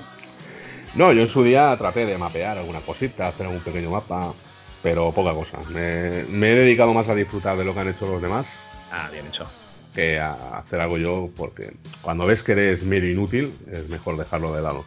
A los profesionales, ¿no? Sí, sí, deja a la gente que está realmente enganchada a lo que es la creación de, mapas o de mods, que son los que realmente le van a poner un cariño y cierto mimo a otro que diga, hostia, quiero hacer esto y no, no, te va a salir jamás en la vida porque yo por lo menos soy inútil para, para el diseño. Vale, vamos a enfocarlo de otra manera. Eh, suéltanos un poquito la batería así de mods que más te han llamado la atención de Doom. Uf, a ver, eh, es que hay muchos tipos de mods para el Doom. Están desde ese que has dicho que es tan famoso, el de Chiquito de la Calzada, hasta eh, mapas, que son los más comunes, o las modificaciones ya que, digamos, eh, cambian el sistema de juego e incluso rompen el juego por completo, lo convierten en una cosa totalmente diferente. Yo creo recordar que puede ser que hubiese un mod, por ejemplo, en el que, mm, digamos, entrabas en el mundo de Star Wars dentro del mismo Doom. Sí, hay un mod de Star Wars, hay otro de Star Trek, hay uno de Terminator, de Predator, de Aliens, de, o sea, de todo lo que quieras. Es que básicamente hasta de los Simpsons creo que hay. Un mod de Batman, muy famoso por cierto. Eh, o sea, de todo lo que sea basado en películas o en personajes, hay un mod seguro. De Mario hay mods. hay incluso un mod de, Sonic. ¿Te suena el Sonic? ¿Sabes qué personaje es el Sonic? El Sonic es el juego que más te gusta, ¿no? De, sí, Mega Drive me, encanta. Eh, hay un. No es un mod, es más bien un juego completo utilizando el motor de Doom, que es como, como un Mario Kart, pero, o sea, un Sonic con, con cards. Y además se juega online, tiene su propia comunidad. Y eso está hecho con el motor de Doom. O sea, de, de Doom puedes sacar lo que quieras, básicamente. Cualquier tipo de mod que te imagines es posible. O se puede hacer posible. Por lo menos bajo la experiencia que tengo yo de, jugar a, cantidades industriales, porque es una cosa que mira, eh, es recurrente. Cuando no sabes qué jugar, pues mira, a ver lo que hay de nuevo de Doom y lo pruebas. ¿Y dónde, digamos, dónde vas a buscar tu, droga? ¿Dónde vas a buscar esos, esos mods de, Doom a día de hoy? Bueno, a día de hoy la mayoría están o en los foros de ZDoom, que es un port para jugar al Doom en ordenadores de ahora, pero ya lo comentaré, o en moddb.com, que es donde están la mayoría de, mods de cualquier juego que exista. Allí están los, en moddb están los gordos, digamos. Están, los pues, más conocidos, ¿no? Digamos. Conocidos, eh, está el Brutal Doom, que es el que se supone que ha hecho resurgir otra vez un poco más la llama del modeo. Y otros muchos. Este que acaban de. que los amigos de Bethesda han dicho que no podía estar en circulación, es el Doom Remake 4, no sé si lo, conoces. Sí, sí, he oído la noticia de que, de que les parecía que, claro, que no podía ser que hiciese ese, ese Doom tan, tan bueno y tan potente, ¿no? que rivalizase. bueno, más, que eso ha sido porque eh, lo ofrecían como un pack completo auto-ejecutable. O sea, tú te bajabas ese mod y no necesitabas nada absolutamente para hacerlo funcionar. Y eso es un poco, depende de qué clase de mod sea, si utiliza mucho arte del juego original, por ejemplo, ya te lo echan para atrás. Ya, pero a ver, básicamente eso es como Nintendo, digamos, queriendo que no haya ROMs de, Mario porque van a sacar un Mario 3D de la hostia. A ver, tío, que Mario 1 es un juego que tiene un target y el último Mario será otro target. Otra cosa es que luego vendas tus consolas de mierda con, con, las ROMs y tal, y por eso no quieras que, esté, que existan esas DOMs o que las vendas en el market. Pero yo, creo que es algo, a ver, es algo diferente. La gente que va a jugar a este Doom Remake no es la misma gente que va a jugar. No, pero sabes, esto es más parecido, más que a las ROMs, porque las ROMs ya sería otro tema donde entra el hackeo quizá o más que la ROMs sería es la propiedad intelectual básicamente es como, por ejemplo, lo que pasó con aquel remake que hicieron unos chavales de, del Streets of Rage. Y resultó que era, pues, eh, a lo mejor el juego de Streets of Rage que todo el mundo esperaría ahora. hizo Sega, fue para allá y dijo, no, no, esto no lo podéis sacar porque pues, es algo parecido. Es una lástima, pero bueno, el Doom Remake este seguramente volverá a estar online en, nada, en días. Le quitarán dos o tres archivos que son los que Bethesda dice que no pueden estar y punto. En definitiva, el... este remake. Buah. A ver. Porque ahí me suena uno que, se ha hecho popular estos días, yo creo que es bastante nuevo. Es uno que se llama Sigil o Sigil, no sé, no sé pronunciarlo. Sigil, del amigo John Romero, ¿no? amigo John Romero. Y, bueno, y, por ejemplo, este mod es un megawatt, ¿no? ¿Qué significa esto de megawatt?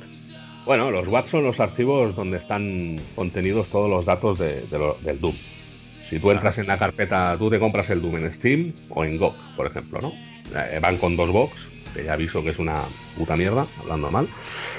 Pero bueno, tienes dentro el Doom original y dentro de, de la carpeta de, ese Doom original están los archivos del juego. Pues hay uno, por ejemplo, en el, en el Doom, eh, de Ultimate Doom, que sería el primero, hay un archivo que es doom.wat. ¿Vale? Pues bueno, todos los mods también utilizan ese mismo, esa misma extensión de archivo. Eh, normalmente, para cualquier mod que vayas a usar, necesitas los archivos originales de ese, del juego. Por eso a los otros de Bethesda se los han, se lo han quitado porque no necesitaba los archivos originales. Una vez lo necesites, el mod es legal. Vale. Vale. Entonces, Sigil es un megawatt. Bueno, un watt normalmente eh, hace años, así recordando un poco los primeros tiempos de, de, bajarse mapas, que sobre todo te decía, voy a bajarme mapas nuevos del Doom, ¿no? sí. Pues te venía un pequeño archivito watt que no ocupaba nada, una miseria. Tú lo ejecutabas con el watt del Doom con el juego del Doom. Y pues tenías mapas nuevos. Eh, a lo mejor era un mapa nada más. No te ocupaban nada. lo que un disquete en CAS, que no sé, en 512K por o así, y tenías un mapa nuevo del Doom. Jugabas ese mapa, lo acababas y seguía. El siguiente mapa ya era la segunda fase normal de- del Doom.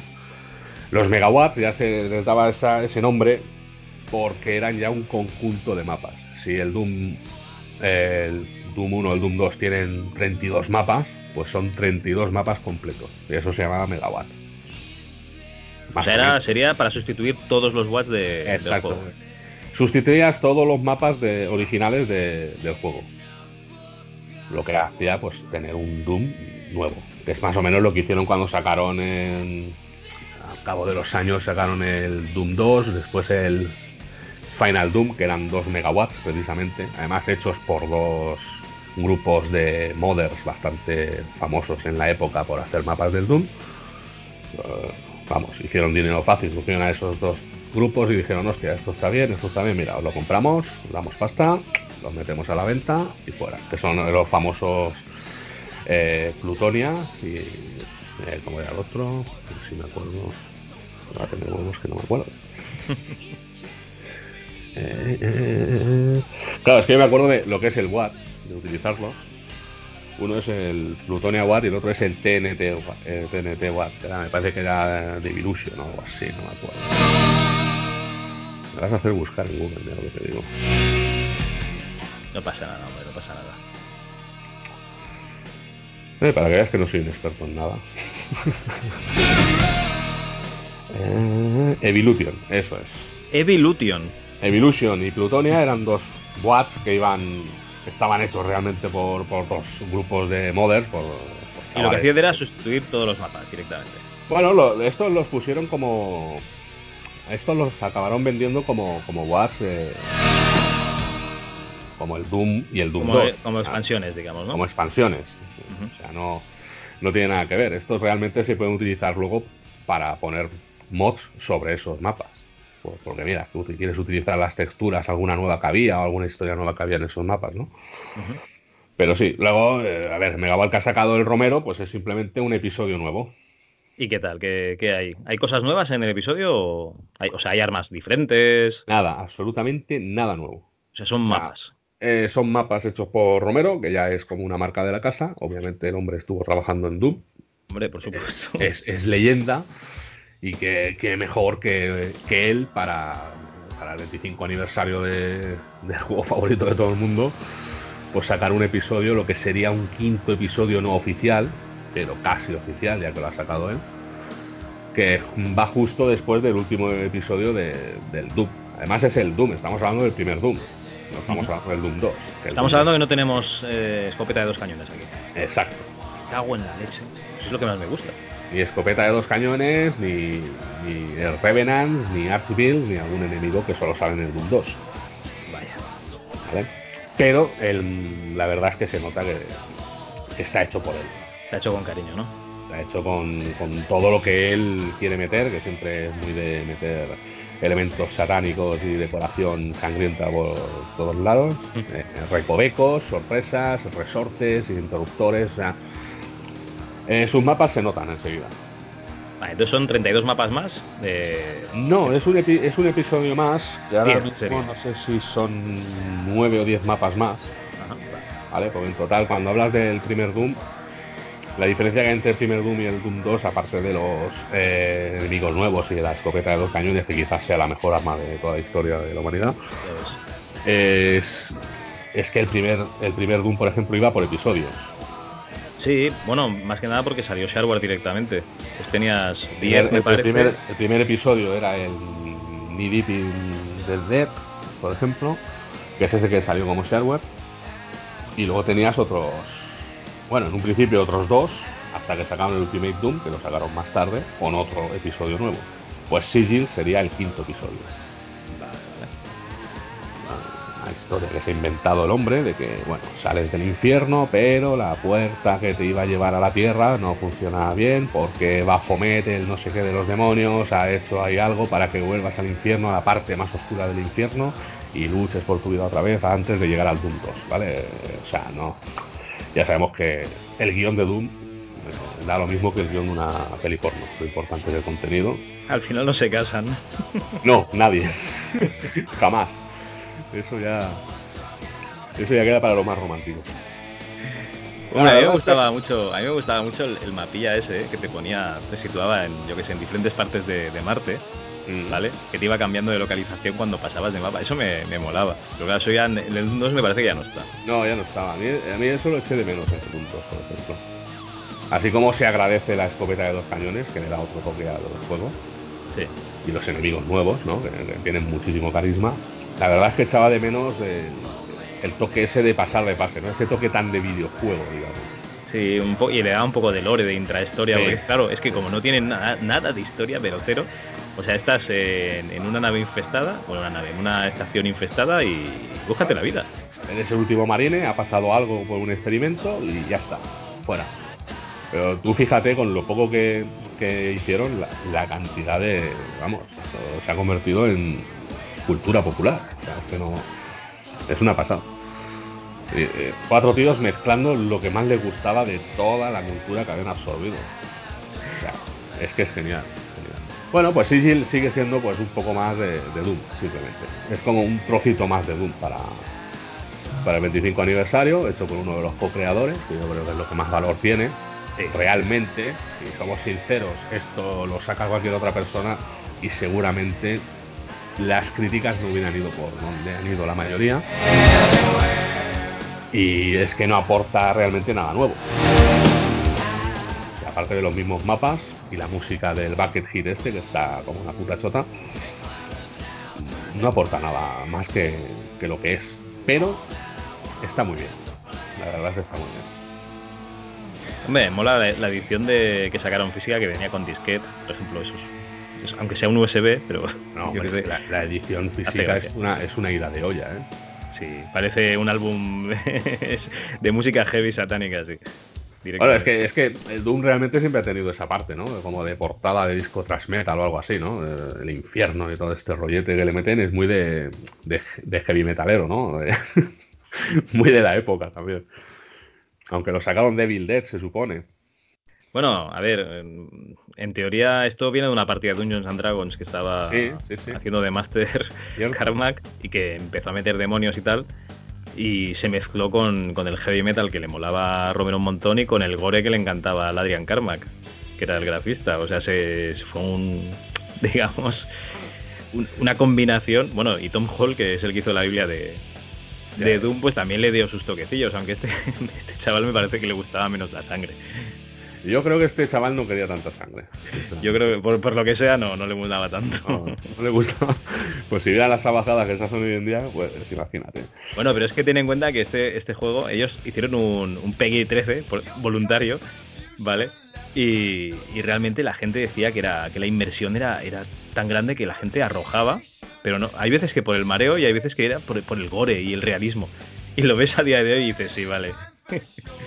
lo que tú digas. Oye, es que hoy en día es un juego no difícil, porque es tan directo y tan arcade a la vez, y tan, no sé cómo... eh, no es difícil de, de- de de que te guste, aunque, aunque sea viejo, ¿no? Para una persona que no lo haya visto en la época o no lo haya jugado, no es difícil que le entre, porque realmente... Tiene, tiene encanto, tiene encanto. Exacto, tiene, tiene un encanto que no tienen otros shooters de la misma época, ¿eh? también, también pa- se ha dicho. Pero eh, sí que es verdad que es difícil que creerse todo eso ahora, ¿no? Es, decir, hostia, es que la inversión es tan total que me pierdo en este mundo y me mareo y me vuelvo loco y madre mía, cantidad de polémicas que habían que han habido y han salido a raíz de, de Doom también, ¿no? Sí. Es Bueno, y así de mods, digamos que el Sigil sería, no mod, Bueno. pero bueno, sería un, un mapa así bastante importante. Hombre, yo como packs de mapas, por ejemplo, que yo recuerde ahora, mm, así que, que a mí personalmente pues me hayan, me hayan gustado mucho. Y, y nos vamos solo a packs de mapas, pero por lo menos estos dos que voy a decir sí que tienen todas las texturas, absolutamente todo lo, todo lo que es el juego cambiado. ¿Vale? Todo- sobre todo las texturas, los sonidos, la- eh, todo lo que es la base del juego sigue siendo el Doom, pero eh, en otras partes, por decirlo de alguna manera. Por ejemplo, ¿tú te acuerdas de, Este- es que este Skachondie es uno de los que más recomiendo porque es, al- es alucinante.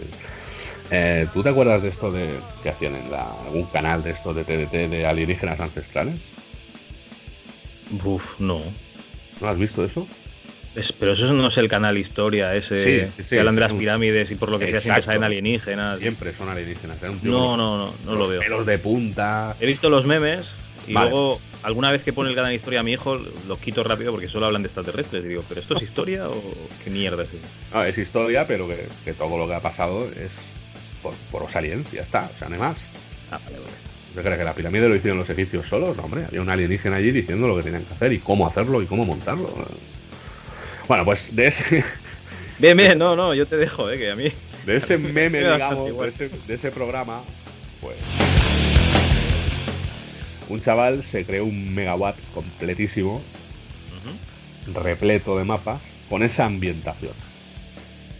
¿Vale? Con ambientación de alienígenas ancestrales, ¿no? Muy, muy de mezcla de culturas, ¿no? De cultura maya, egipcia, el azteca, todo, a saco, todo lo que sale en la serie, digamos, esta. ¿Pero esto, ¿Rollo Stargate o qué? Sí, sí, rollo Stargate, pero, pero más, más todavía. Imagínate el rollo Stargate, pero con mucho neón de los 80, con colores pastel por todos los sitios. Eh, vamos, la antítesis de Doom, realmente. Ajá. Y con una banda sonora buenísima, además, también muy, a- muy de acuerdo con, con la ambientación. Y que está eh, realmente. eh, uf, es que una palabra es alucinante. Es Ancient Aliens. Eh, Si buscas Ancient Aliens What, te sale enseguida. Y es uno de los que más recomiendo porque es que es alucinante. O sea, hay hasta platillos volantes. Como enemigos. No, no, como estructura. Hay platillos volantes. Tú te puedes subir a un platillo volante en ese, en ese megawatt.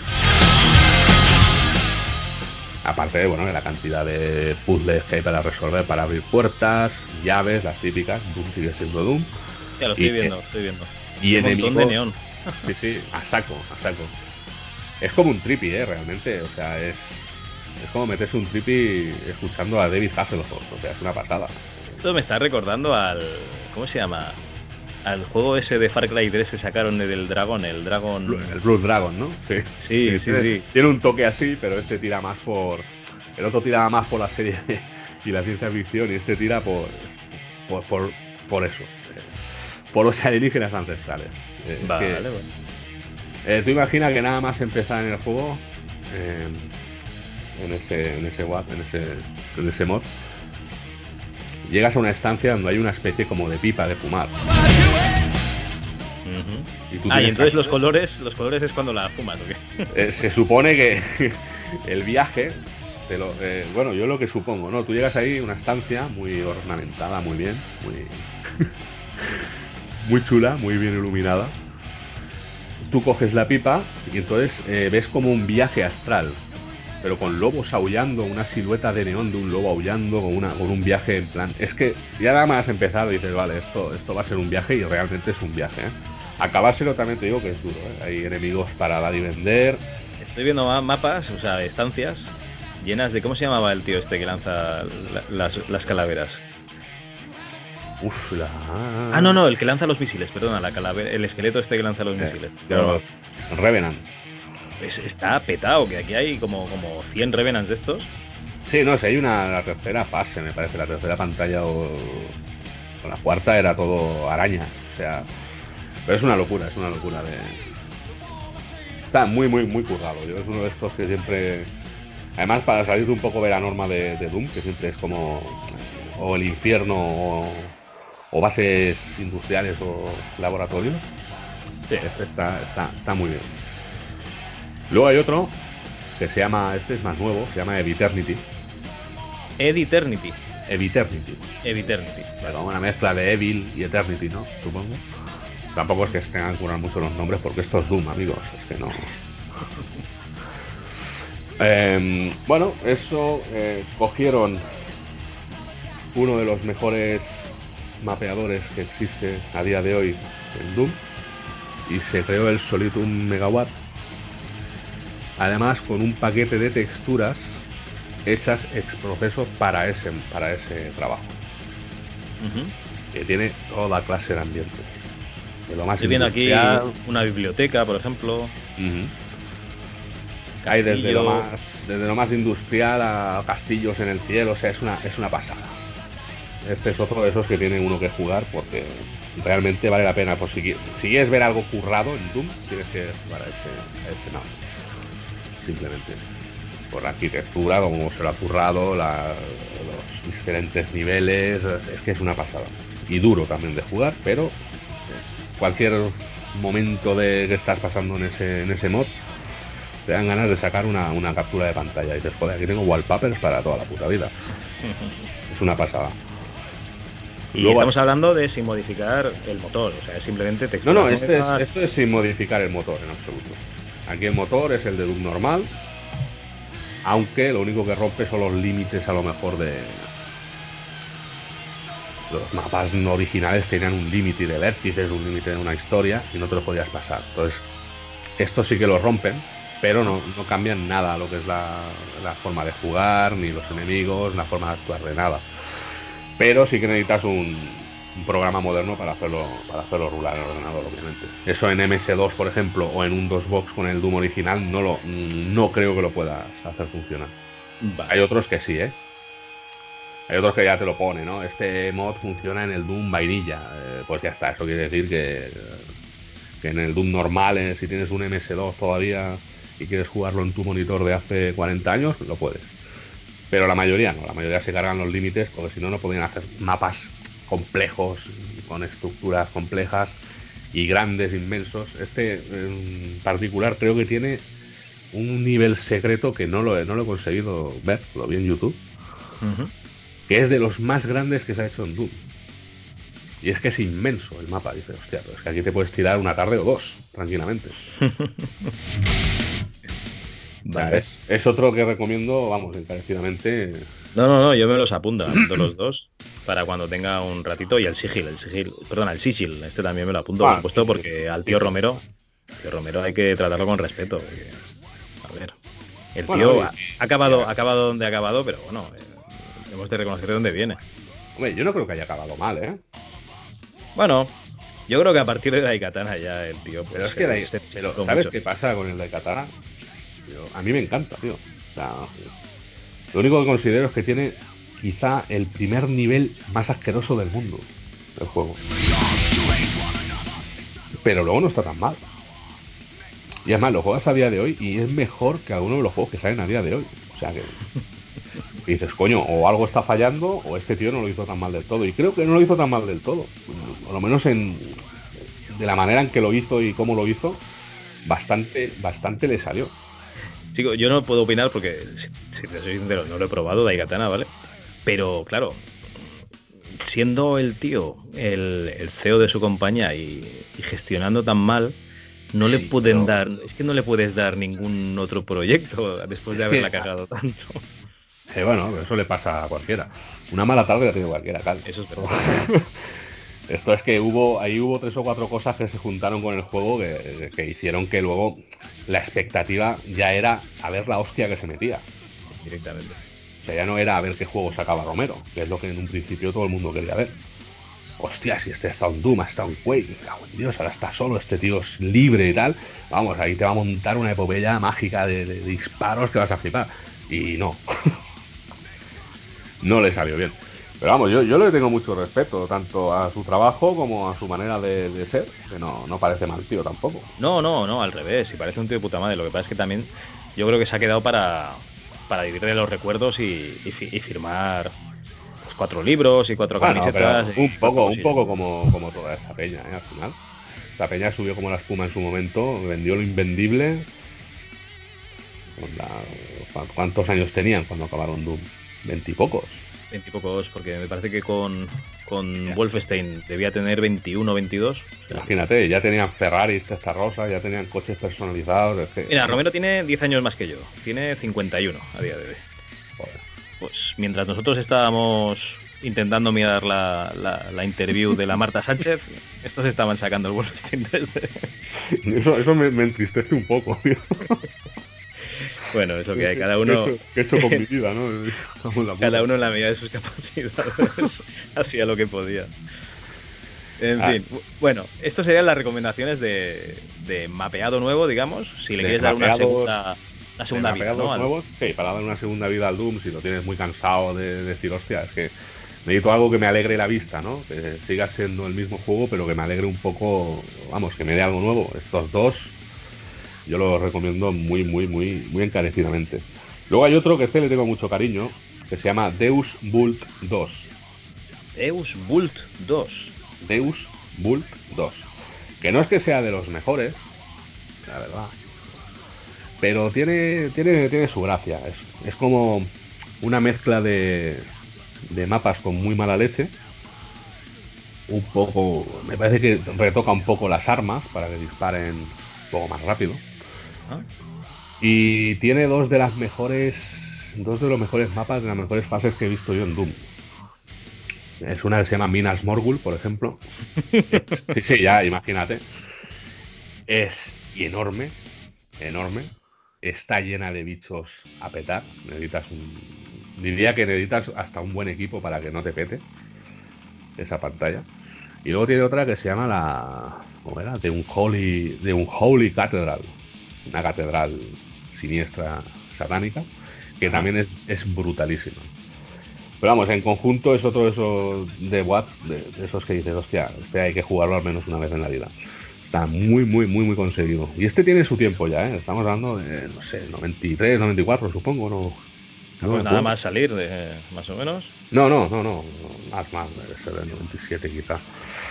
Espera, se me va la olla y no quiero, no quiero cagarla demasiado para que no me salga ningún doctor por detrás diciendo Ah, no te preocupes, eso, si algún oyente eh, está más al día, pues nos lo pone en los comentarios y ya está, que no hay, no hay ningún Uy, problema. seguro, seguro. Mira, este salió, no, no, mira, salió, me- me- se me ha ido la olla a mí. Salió, según esto, en el 2008, tío. 25 de enero del 2008. Ya, parece que fue ayer, pero sí, ¿no? Eh, 11 añitos ya, ¿eh? Sí, sí. Es que es- para mí todo es ayer, tío. Esto hacerse viejo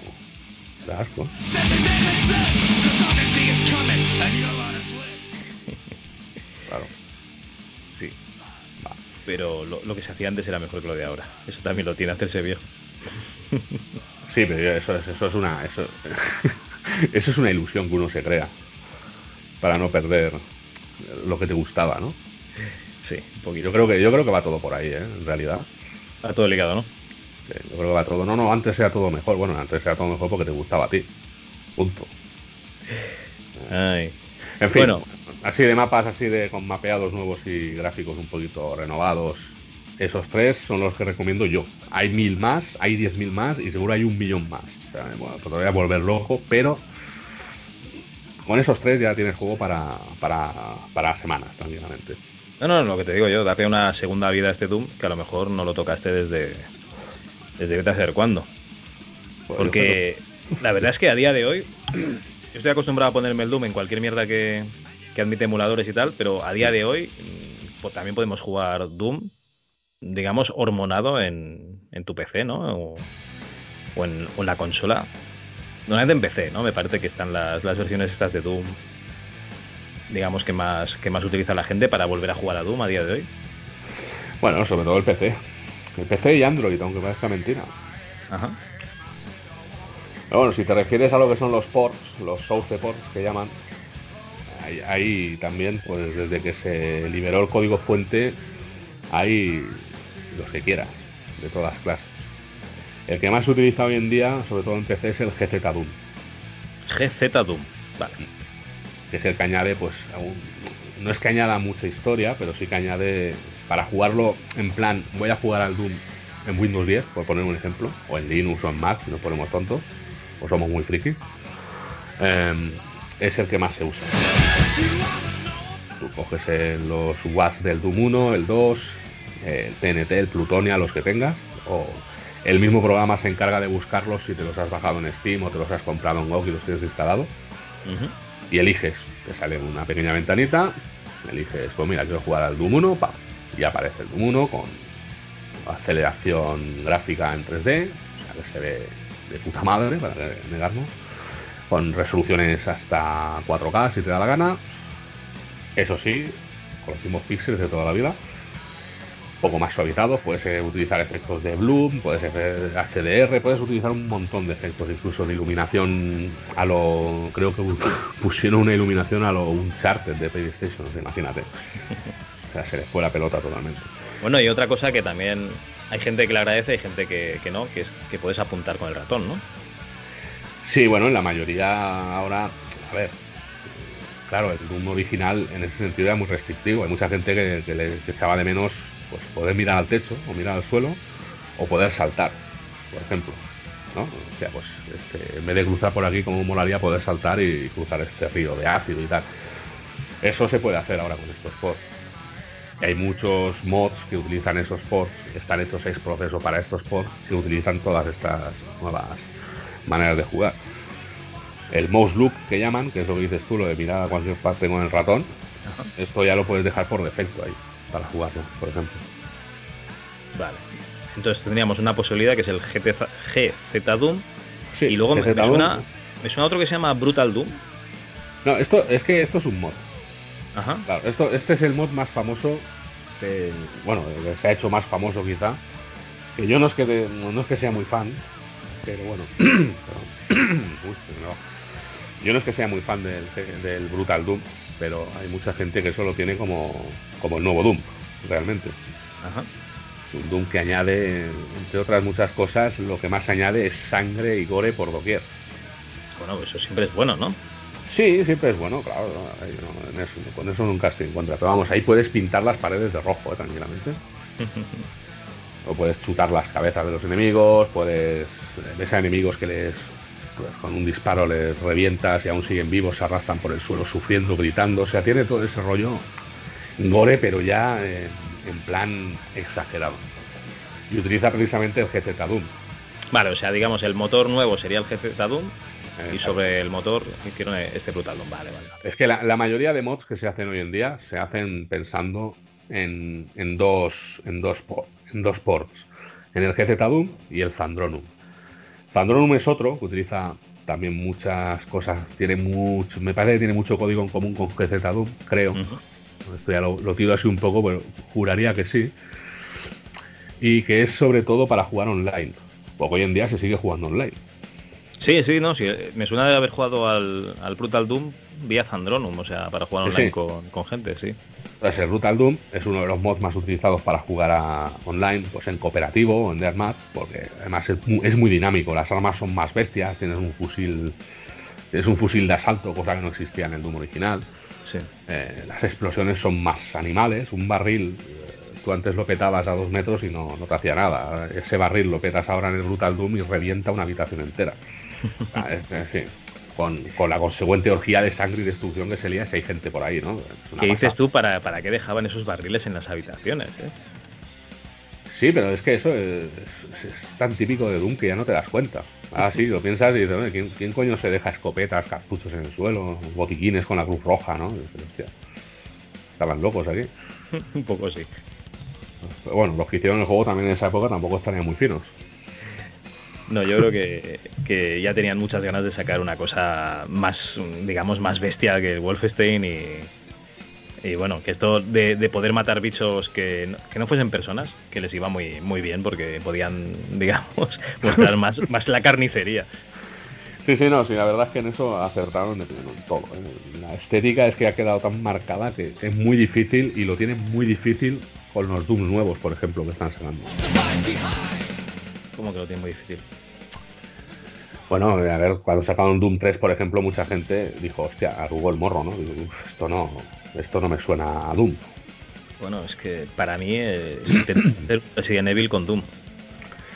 Más o menos. Pasa que tenían delante un motor que se había sacado el Carmack de, la cistera, que utilizaba unos shaders alucinantes con un juego de luces y sombras de la hostia, y tenían que hacer algo con él.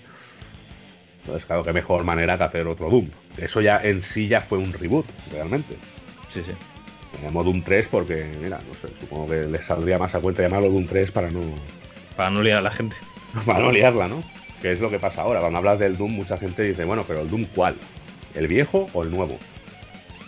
Pues en muchos sitios ya pone Doom 2016. Y en este de 2016, por ejemplo, sí que han conseguido cierta estética parecida a lo que eran los viejos Doom. Pero aún así le falta todavía, no sé, quizá el encanto del píxel aquel, de ese amasijo que veías en la pantalla. Es que no es por el encanto ¿eh? del píxel ni lo viejuno, que a mí eso la verdad es que me atrae mucho al pairo realmente, sino por quizá la estética que se consiguió es muy difícil de, de renovar, de hacerla fresca, ¿no? Digamos. A mí me gusta muchísimo este del 2016, la verdad. No, no, es que es buenísimo, ¿eh? Ojo. No, no lo estoy poniendo a parir ni mucho menos. Si pongo esto a parir, seguramente mañana parezca muerto. No, no te preocupes, que no, no, daremos tus datos a no ser que alguien pues pague un buen precio. en cuyo caso no hay ningún problema, vamos. Con 20 euros ya tienes, ¿no? Uy, 20 euros, con 10 euros vendido a tu madre, vamos. Joder, macho. Pero bueno, si ves, por ejemplo, la diferencia en el Doom Eternal, este nuevo que van a sacar, ya han conseguido marcar todavía más la estética de, los Doom anteriores. Ahí se lo han currado un poco más y ahora ya los bichos sí que se parecen mucho más a los, a los viejunos, por decirlo de alguna manera. Pero bueno, esto ya son otras historias. Ya, llegaremos al Doom 16 un año de estos, cuando sea retro, ¿no? No, no, no, no, que bueno. en, este programa, en este programa vamos a hablar del Doom 2016 también, o sea, eso sin problemas. Luego un poquito más adelante ya, ya hablaremos de los juegos más modernos y, la verdad es que es un juego espectacular. Pero bueno, no, no, vamos a entrar en detalles, no vamos a andar en ello. No, pero ojo, que no, no, estaba poniendo en, duda que sea espectacular. A mí el Doom de 2016 me parece una, una brutalidad, me parece, vamos, alucinante. No me esperaba que fuera tan bueno eso también te lo digo. No, bueno, la verdad es que no. Yo me esperaba un rollo así como, como el Doom 3. Es que a mí la, portada con el marine así en plan HD, ¿no? con su casco, con, la luz así, como muy, muy halo, ¿no? Muy, muy lo que se lleva, ¿no? ¿no? No me decía nada. El logo sí, porque el logo es único. tiene, tiene ese, ese, todavía esa garra. Pero, hostia, cuando lo probé dije, madre mía, pero esto, esto es lo que está esperando el, universo desde hace, hace décadas. O sea que sí, sí. Y el Doom Eternal promete, vamos, por lo menos a mi forma de verlo, promete mucho más. Tiene muy buena pinta, tiene buena pinta. Pero bueno, habrá que esperar un poquito para poder probarlo. Pero bueno, seguimos con los ports estos. Pues mira, si quieres más ports, hay. Es que hay tantos que es para volverse loco. No, no, básicamente que la gente que a día de hoy tenga un PC diga, hostia, pues yo quiero jugar al Doom, pero no me quiero instalar el DOSBox y jugar al juego emulado, porque es que no me quiero meter en líos. A ver, en DOSBox no funciona mal, pero es que tienes que montar tanto cirio para, jugarlo que. Sobre todo por los controles, quizá, por el ratón y tal, que no, acaba de ir lo fino que, que tú recuerdas, ¿no? Si lo has jugado alguna vez si no tienes una máquina muy potente, porque eso sí que decirlo, GZ Doom, Zandronum no tanto, pero GZ Doom, si es para jugar al Doom normal, vale, pero según qué mod metas, a lo mejor el ordenador te dice que, no. Tienes un portátil con una Intel HD o algo así, a lo mejor te dice que, oye, hasta aquí. Que ya es jodido que el Doom no te funcione en un ordenador de hoy en día. Tiene, que, si no, que si no te funciona el GZ Doom, dices que el Zandronum a lo mejor sí que va un poquito mejor, ¿no? Con... Zandronum suele ir mucho mejor, suele ir mucho más suave. También como está orientado a ser online, más que... más ligero, Es más ligero. De todas maneras, sirve perfectamente para, para pasarse los Doom, pero vamos, de cabo a rabo, ¿eh? O sea, yo he utilizado el Zandronum muchas veces para, para el portátil y es ahí donde juego la mayoría de mods, por ejemplo. Y funcionan muy bien, no me dan no me dan tantos dolores de cabeza como el GZ Doom con según que mods también, que a veces pues se ralentiza o tiene muchos efectos de luz, claro, depende del mod también. El Brutal Doom utiliza muchos efectos de luz, muchos efectos de partículas, de sangre, de tal. Cuando se monta un cirio y petas un barril en según qué sitios, en según coordenador, se queda el barril allí como un fotograma diciendo, espera que me lo tengo que pensar. Aún no he calculado las posibilidades de todo esto. Pero el Phantom Doom va un poquito más fino que eso. Y además te permite jugar online. Y se baja los watts que necesite el mod que vas a jugar online con la peña. El solo, o sea, yo creo que es el mejor invento que existe hoy en día. Vale, o sea, para quitarte ese, gusanillo, ¿no? El Zandron sería lo suyo. Sí, luego tienes otros, por ejemplo, hay uno que se llama Doom Retro. Ya, le han puesto un nombre de mierda, pero bueno, es lo que hay. que va muy bien, va muy bien, porque conserva lo que es la estética pixelada de antaño, te iba a decir que de un retro que tiene píxeles de, tipo Amstrad, ¿no? O sea, cuatro píxeles en lugar de uno. Cuatro, píxeles en lugar de uno. Píxeles ladrillo, ¿no? Decían. Puto Amstrad, tío. En fin. Em, Te lo dices todo tú, o sea. no, no, yo estoy, sí, yo encantado porque todo el otro de los usuarios del reto va, va hacia ti solo. Bueno, yo, yo es que tengo mis cosas con los usuarios del retro. Bueno, sí, hablando de yo- todo yo- esto. No, hablando del retro, si quieres hablar del retro, ya pagamos aquí mejor, ¿eh? Porque, No, luego, luego, solo. Ya hablamos en la intimidad. no ¿sabes, ¿sabes Thanos que en la película esta de los Vengadores hace un chasquido así y desaparece la mitad de la humanidad, del universo y tal, ¿no? Sí, sí. Pues yo en el retro no daba un chasquido, daba tres por si acaso, ¿vale? No vaya a ser que alguno sobreviva. Aunque me fuera yo en el chasquido, pero yo ahí, va, venga, venga, venga, todos a tomar por. Bueno, eh, como iba diciendo, Doom Retro, sí. Doom Retro eh, te permite jugar al Doom en ordenadores modernos, en, en Windows solo, solo para lo- la gente normal. Me parece que también está para Mac o se puede usar. En Linux te lo tienes que montar tú, pero bueno, eso ya para fricosos o gente que se gasta la pasta en ordenadores inútiles. Te permite jugar al Doom y además con la estética, digamos, un poco añeja, ¿vale? No, te, no, te da la, no te da la suavidad ni la aceleración 3D que te pone el GZ Doom, por ejemplo, que sí que la usa, pero la usa para dar un aspecto, pues, más como el, el Doom original. Como el que veías tú en tu monitor de hace 25 años. O sea, es intentar tener el Doom más retro aún que, que el que Eh, tú casi, casi, diría, jugar. casi diría que sí. O sea, casi se ve más retro en, el, en este port que en el 2 box. Debe tener algún emulador de CRT y todo, ¿no? De No, filtros. no, no, no, ah, no, lo, lo bueno es que le añade algunas cosas. Se añade como efectos de luz, mm, digamos, más que de luz, como de LEDs. ¿no? Los interruptores, por ejemplo, cuando están en rojo se ven mucho en la oscuridad. Los enemigos, la- los ojos se ven como LEDs cuando están en zonas oscuras. Le da un, un toque muy, muy guapo, la verdad. Eh, la- las ondas de lo que es eh, los líquidos, lava, eh, el ácido y tal, hacen una onda diferente a la que hacían hace 20 años. Ajá. Pero mm, es muy es muy agradable jugarlo. La verdad, es, es un port que a mí me gusta mucho porque es muy agradable de jugar. No te quita absolutamente, no, no te quita absolutamente nada de lo básico del Doom. Y además puedes utilizar la mayoría de mods que hay, los puedes utilizar ahí. O sea, tú puedes jugar a los que he comentado antes, se pueden jugar perfectamente ahí. Perfecto. Pues vale, nos quedaríamos con estos tres, ¿no? Doom Retro, Zandronum y GZ Doom. Sí, podríamos decir más, pero claro, ya sería meternos ahí en. Es que, hay, es que hay ports para todo. Hay para los que les gusta hacer. ¿Cómo se llama esto? De la gente que hace speedrunnings de estos, ¿no? Voy a pasarme Sí, esta.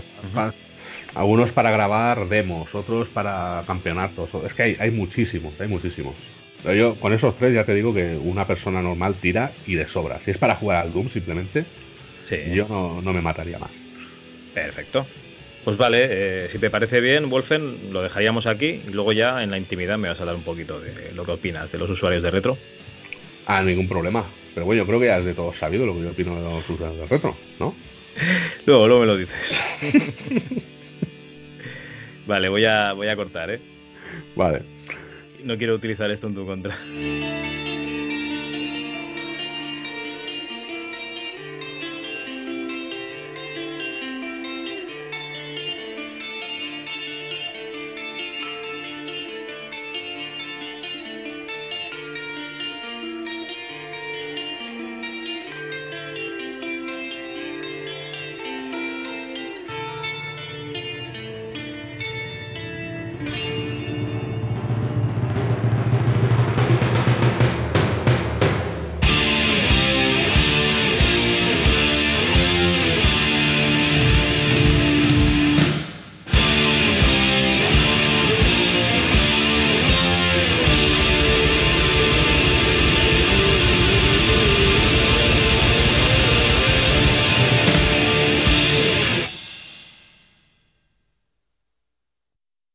Aquí la primera parte de nuestro programa dedicado a Doom. Volveremos próximamente con la segunda y última parte de este programa. Hasta la vista.